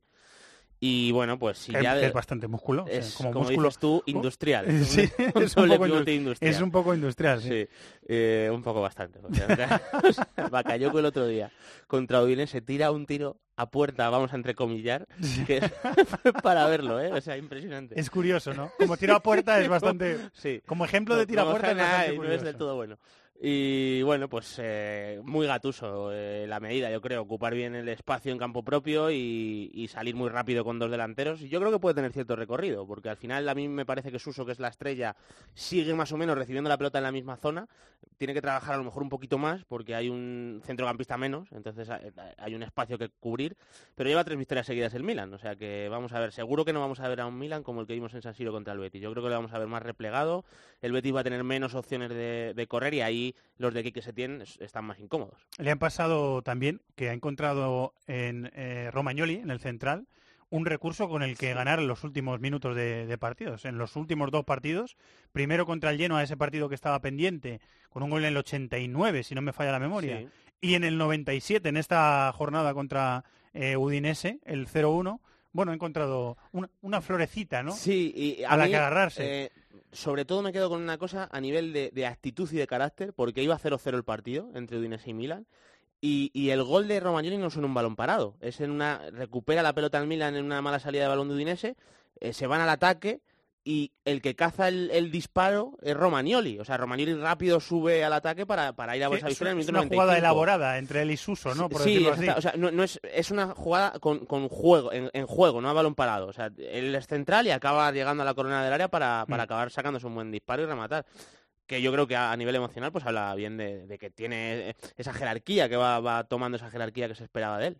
¿Querías decir algo más de la jornada del fútbol italiano? Bueno, eh, pendiente de eh, la Lazio me parece que está creciendo y lo está haciendo sin Luis Alberto, que bueno, nos gusta poco porque yo creo que es un jugador que, al margen de ser español, funciona francamente bien, pero está eh, Simón Inzaghi juntando a Felipe Caicedo y a, y a Chiro Inmóvil y está haciendo muchísimos goles. Los momentos de Luis Alberto y de y de eh, Caicedo, te iba a decir Anderson, me, me ha, Sí, me ha patinado un poquito. Son eh, antagónicos, porque cuando uno está bien, el otro no, Sí. eh, no, no está bien, y, Y en este además- caso Luis Alberto no está bien. Y además es que ya no tienen cabida en el sistema que Simón Inzaghi no lo mueve nunca, porque juegan, con, juegan 3, 5 y luego ya eh, o dos delanteros o un media punta que es Luis Alberto y un Claro, delantero claro. y, y no le, y no lo mueve de ahí. De hecho ya la temporada pasada lo hablamos incluso con él, que Felipe Anderson y él no juegan prácticamente nunca juntos y al final Felipe Anderson se ha acabado yendo al, Se ha- al West se ha Ham. tenido que marchar, sí. Pero está sacando provecho Inzaghi de la dupla Caicedo Inmóvil y ya está la Lazio quinta y, y- y funcionando bien sobre todo. En lugar de Luis Alberto, dos puntas y con dos, Sí, dos puntas, puntas. Están, Sí, sí. están funcionando. En el fútbol italiano, que seguiremos hablando las próximas semanas aquí en el programa, ahora lo que toca es apostar la combinada de This is Fútbol con Marathon Bet.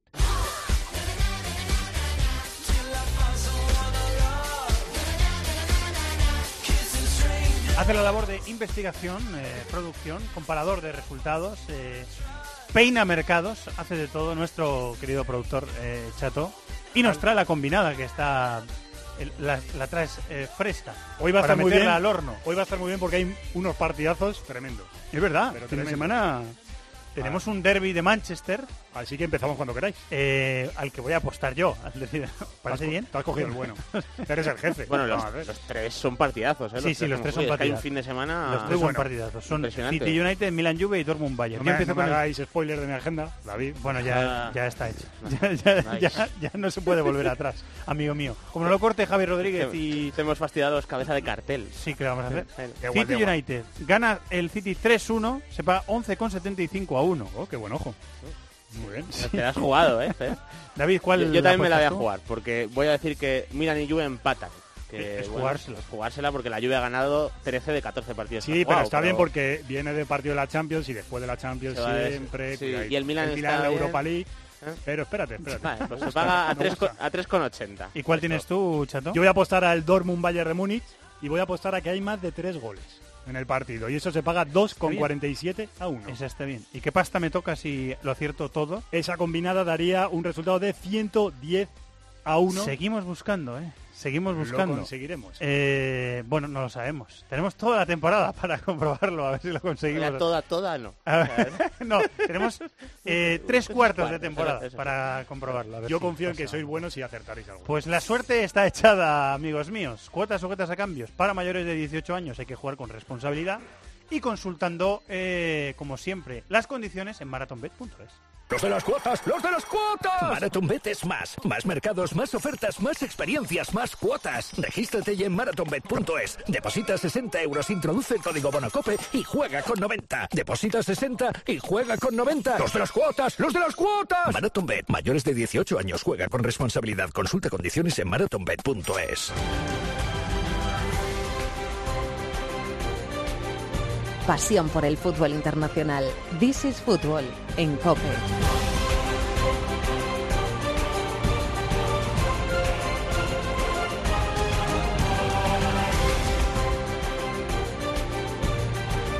La sintonía de la Europa League, que es la antigua y nosotros la usamos porque nos gusta más. Hola, Tony Padilla, compañero, muy buenas. Hola, Fernando. Compañero de un montón de medios que ya lo dijimos el otro día. No los vamos a recitar todos porque es que no tenemos tiempo. No tenemos Que tiempo en el programa. no es- no es interesante. Bueno, sí, sí, es interesante. Los vamos a ir diciendo poco a poco. Eh, Tony, hemos estado hablando ya en la sección de fútbol italiano del Milan. ¿Quieres decir algo del, del equipo de Gatuso de cara a su partido contra el Betis? Bueno, yo, yo- yo creo que más o menos el, el análisis ya lo, lo sabemos todos, ¿no? Eh, y no, no he podido escuchar lo que, lo que habéis dicho, pero estoy seguro que lo suscribo. A mí siempre me ha gustado mucho, aunque parezca extraño, que Gennaro Gattuso. Yo creo que es mejor entrenador que lo que puedan parecer los tópicos, sobre todo por la imagen asociada a él como futbolista. Pero cierto es que el Milan tiene algunos problemas estructurales que los tiene que, mejorar. ¿no? No es una, es- recordemos que es una situación muy complicada la que está gestionando también, porque el, el- el club lo compró un empresario chino que pidió 300 millones de euros a una empresa norteamericana y luego como no devolvió el dinero la empresa norteamericana se ha quedado en Milan. Entonces el, caos accionarial también está afectando un poquito al, al, día a día de la entidad y bueno, va, superando pequeñas pequeñas trabas, ¿no? Cierto es que dolió mucho lo del Betis, dolió mucho lo del Inter de la Madonina, pero mira, poco a poco va ganando partiditos y ahí aguanta, está aguantando lo bueno, lo bueno de Gattuso. Se enfrentan primero y segundo en ese enfrentamiento correspondiente al grupo F de la fase de grupos de la Europa League. Tenemos al Sevilla a las 7 menos 5 jugando contra el Akhisar turco, eh, al que goleó en el partido de hace 15 días, ¿no, Tony? Y sobre todo dio la imagen de ser un equipo roto, sin personalidad, un roto que no, un, un equipo que era incapaz de, de aguantar la, presión de jugar en el Ramón Sánchez Pizjuán. Llegaba en ese momento también de perder 5-0 en el campo del Cachín Pasa.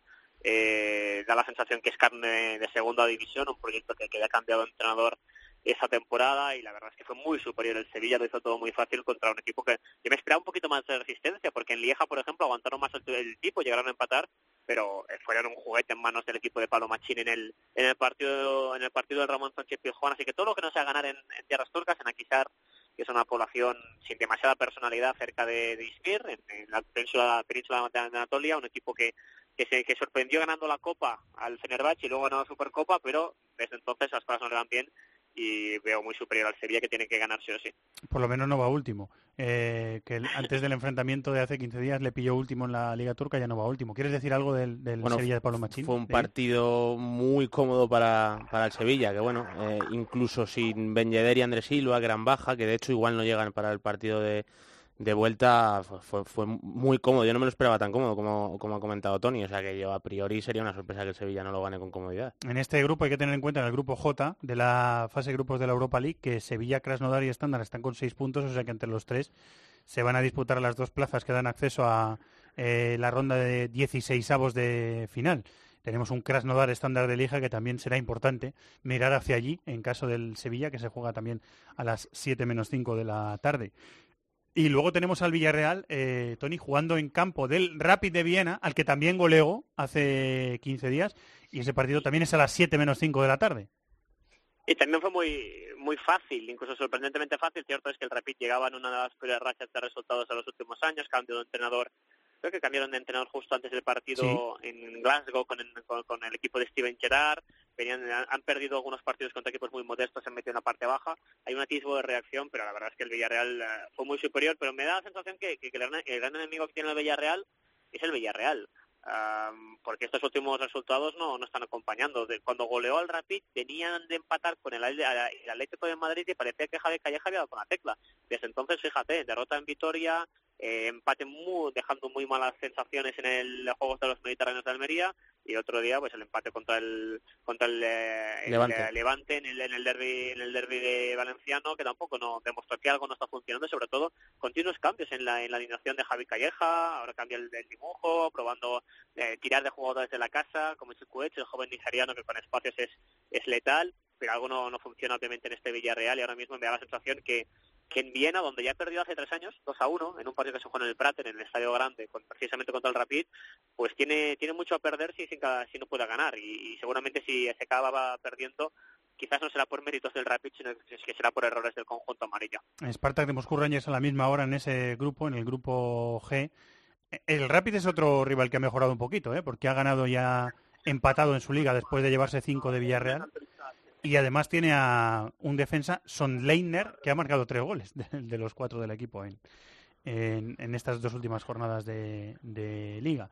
Eh, después el menú, como siempre, Tony, es extenso y tiene muchas cosas. Estoy viendo que hay un eh, Lazio Olympique de Marsella por aquí. eh, hay- Además, la, la Lacho está bien, el Olympique todo lo contrario, con debates internos, que si Stroman cobra demasiado, que si el equipo no, no juega bien, aunque deje de estallar Payet. Pero la Lacho se ha recuperado muy bien de la derrota en el derby contra la Roma, por ejemplo. Celtic Leipzig eh, en el grupo B, Burdeos Zenit en el grupo C, Arsenal Sporting de Portugal, que es un partido que me suena más a Champions que a Europa. League, pero o sea que hay Qué buenos bonito, partidos, ¿eh? ¿eh? Hay buenos partidos. Sí, sí, sí, siempre, siempre hay, ¿no? Luego tenés también los, los partidos más undergrounds, el, el Dudelange jugando en el Pireo, en el Karaiskakis, estas historias que nos cuestan también un poquito. Es la magia de la Europa League, ¿no? Que tienes partidos de Champions y partidos un, luego más más underground, más, más alternativos. También me quedo con el con el último tren para el Celtic de Brendan Rodgers, ¿no? Ha perdido fuera de casa sus partidos en, en Leipzig y en Salzburgo, tiene que ganar sí o sí. Un Celtic que ha conseguido revertir la situación en, en su campeonato y en el, eh, de goleando al, al que era el líder, el GER 5-0, y parece que poco a poco vuelve a carburar el equipo de Brendan Rodgers. Eh, ¿Tienes tu planning ya hecho, David, de partido? ¿Ya sabes el menú que vas a utilizar? Eh, sé que voy a ver el Betis Milan, seguro, pero el de las 7 no lo tengo claro. Todavía no Ah, está igual decidido. en lo del Villarreal me, eh, me parece que tiene muy buenos jugadores que no están terminando de, de encontrar su sitio y ese proceso también me gusta. A las seguirlo. 5 menos 10, si quieres eh, Ah, meterte un, poco, un poquito más de sesión en vena, tienes Fenerbahce Anderlecht. Oh, buen partido. para 5 Betis menos Boca. 10, Sí, ¿eh? sí, sí. O sea que puedes ver uno, después Triplete, otro. ¿no? Sí, sí. Hat-trick, puedes hacer Sí, hat-trick de Europa. League. Eh, Tony, buen trabajo en una bonita ciudad, que estás en una bonita ciudad. Correcto, en, en Milán, donde hemos llegado con mucho caos, pero hemos conseguido llegar, que tiene que llegar hace cuatro horas y ya saliendo al aeropuerto. Buen trabajo, amigo. Muchas gracias. Sí, gracias, un abrazo. Pues nos vamos a marchar, chato. Primero la música. Perfecto, ya la tengo. Que amansa a las fieras. Esta a lo mejor no te avanza. Que ha venido Hernández. Pues esta es más movida. Y después... Eh, ¿Has llamado la, no, hombre, fiera, la, música amansa, amansa a las fieras, dicen los entendidos. Y después eh, la agenda. ¿Vale? Pues Tus del fin de semana. Escuchamos la música cuando Javi quiera. Adelante, maestro. Eh,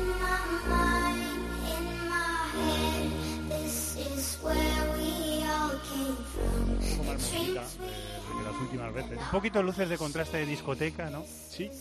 Y, ba y bajos de bafle de discoteca que son bastante. La canción empieza así y luego acaba rompiendo un poquito tecno. Ah, rompe. De, mo- de momento no, ¿eh? Estaba esperando a ver. Estoy avisando que de momento no rompe. ¿Romperá? Me recuerda a gallego. Con el transcurso de... ¿Rompe o no, no? Sí, va rompiendo, va rompiendo, va rompiendo. Confía.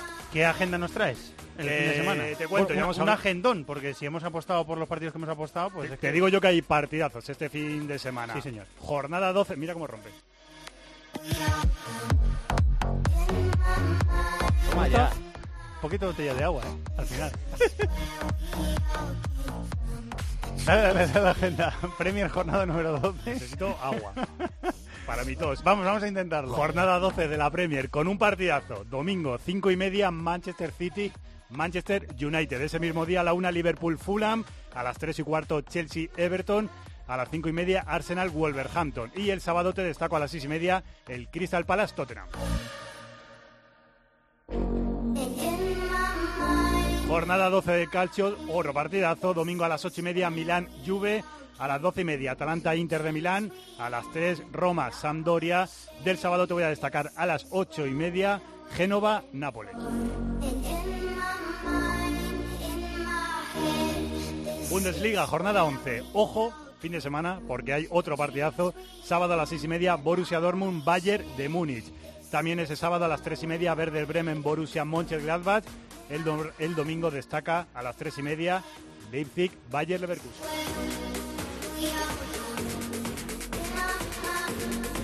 En Francia, jornada 13, para seguir con ese gran fin de semana que te cuento. Domingo a las 9, Mónaco, París Saint-Germain.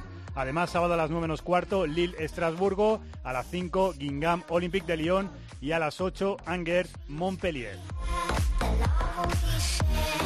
Y como ya hemos dicho, final de la Libertadores, sábado a las 8, Boca Juniors, River A las Plate. 9. A las 9, A que la las han 9, cambiado. sí. A las 8 era, a las han 9 y cambiado. 10 fue después y a las 9 es definitivamente. Es- bueno, es definitivamente. Es alucinante, definiti- Una final que iba a ser un miércoles la Sí, ida y un miércoles el la 7 vuelta. y el 28 o algo así. Pero es un sábado la ida, eh, iba a ser a las 8, luego a las 9 y 10, finalmente a las 9 parece, y un sábado la vuelta iba a ser a las 8, después a las 9 y 10 y después finalmente que es a las 9. La vuelta además coincide con un Atleti Barça, me parece. Sí, sí, lo he dicho antes. Y por cierto, eh, tengo que dar las gracias para los audios esos que he sacado del Boca, de los goles de Boca y de River Sí. en la semifinal. A mi amiga Sabrina, argentina, Ah, pues le mandamos un beso a loca Sabrina. de Boca Juniors, que me metió hace 20 años en la locura de River Plate. Me hice Pues de River loca de. Boca, dice me, Javier me- Rodríguez. me hice de River, yo creo que para jorobarla. Me trajo la camiseta de River Plate hace dos meses y con ella voy a venir el sábado a la radio. Es bonita, bonita la camiseta de, Muy bonita. de River. La de Boca también, yo tengo la de Boca. Pues el sábado te trae la de Boca. Tengo la de Y yo la de sí, River. hacemos un superclásico. Y ya verás. Así sin haberlo querido. Muy bien, Chato, muchas gracias. Adiós. Gracias, David. Un abrazo. Gracias, Javier Rodríguez, nuestro técnico. Con una botella de agua en la mano derecha y la mano izquierda, por supuesto, el guion del programa, que llega a su fin. Toda la semana de programación aquí en Deportes Cope, con la Champions martes y miércoles, con la Europa League el jueves y, por supuesto, lo que siempre decimos, la mayor programación, la mayor oferta de programación en podcast de la radio española. Muchas gracias a todos por estar ahí. Un abrazo y adiós.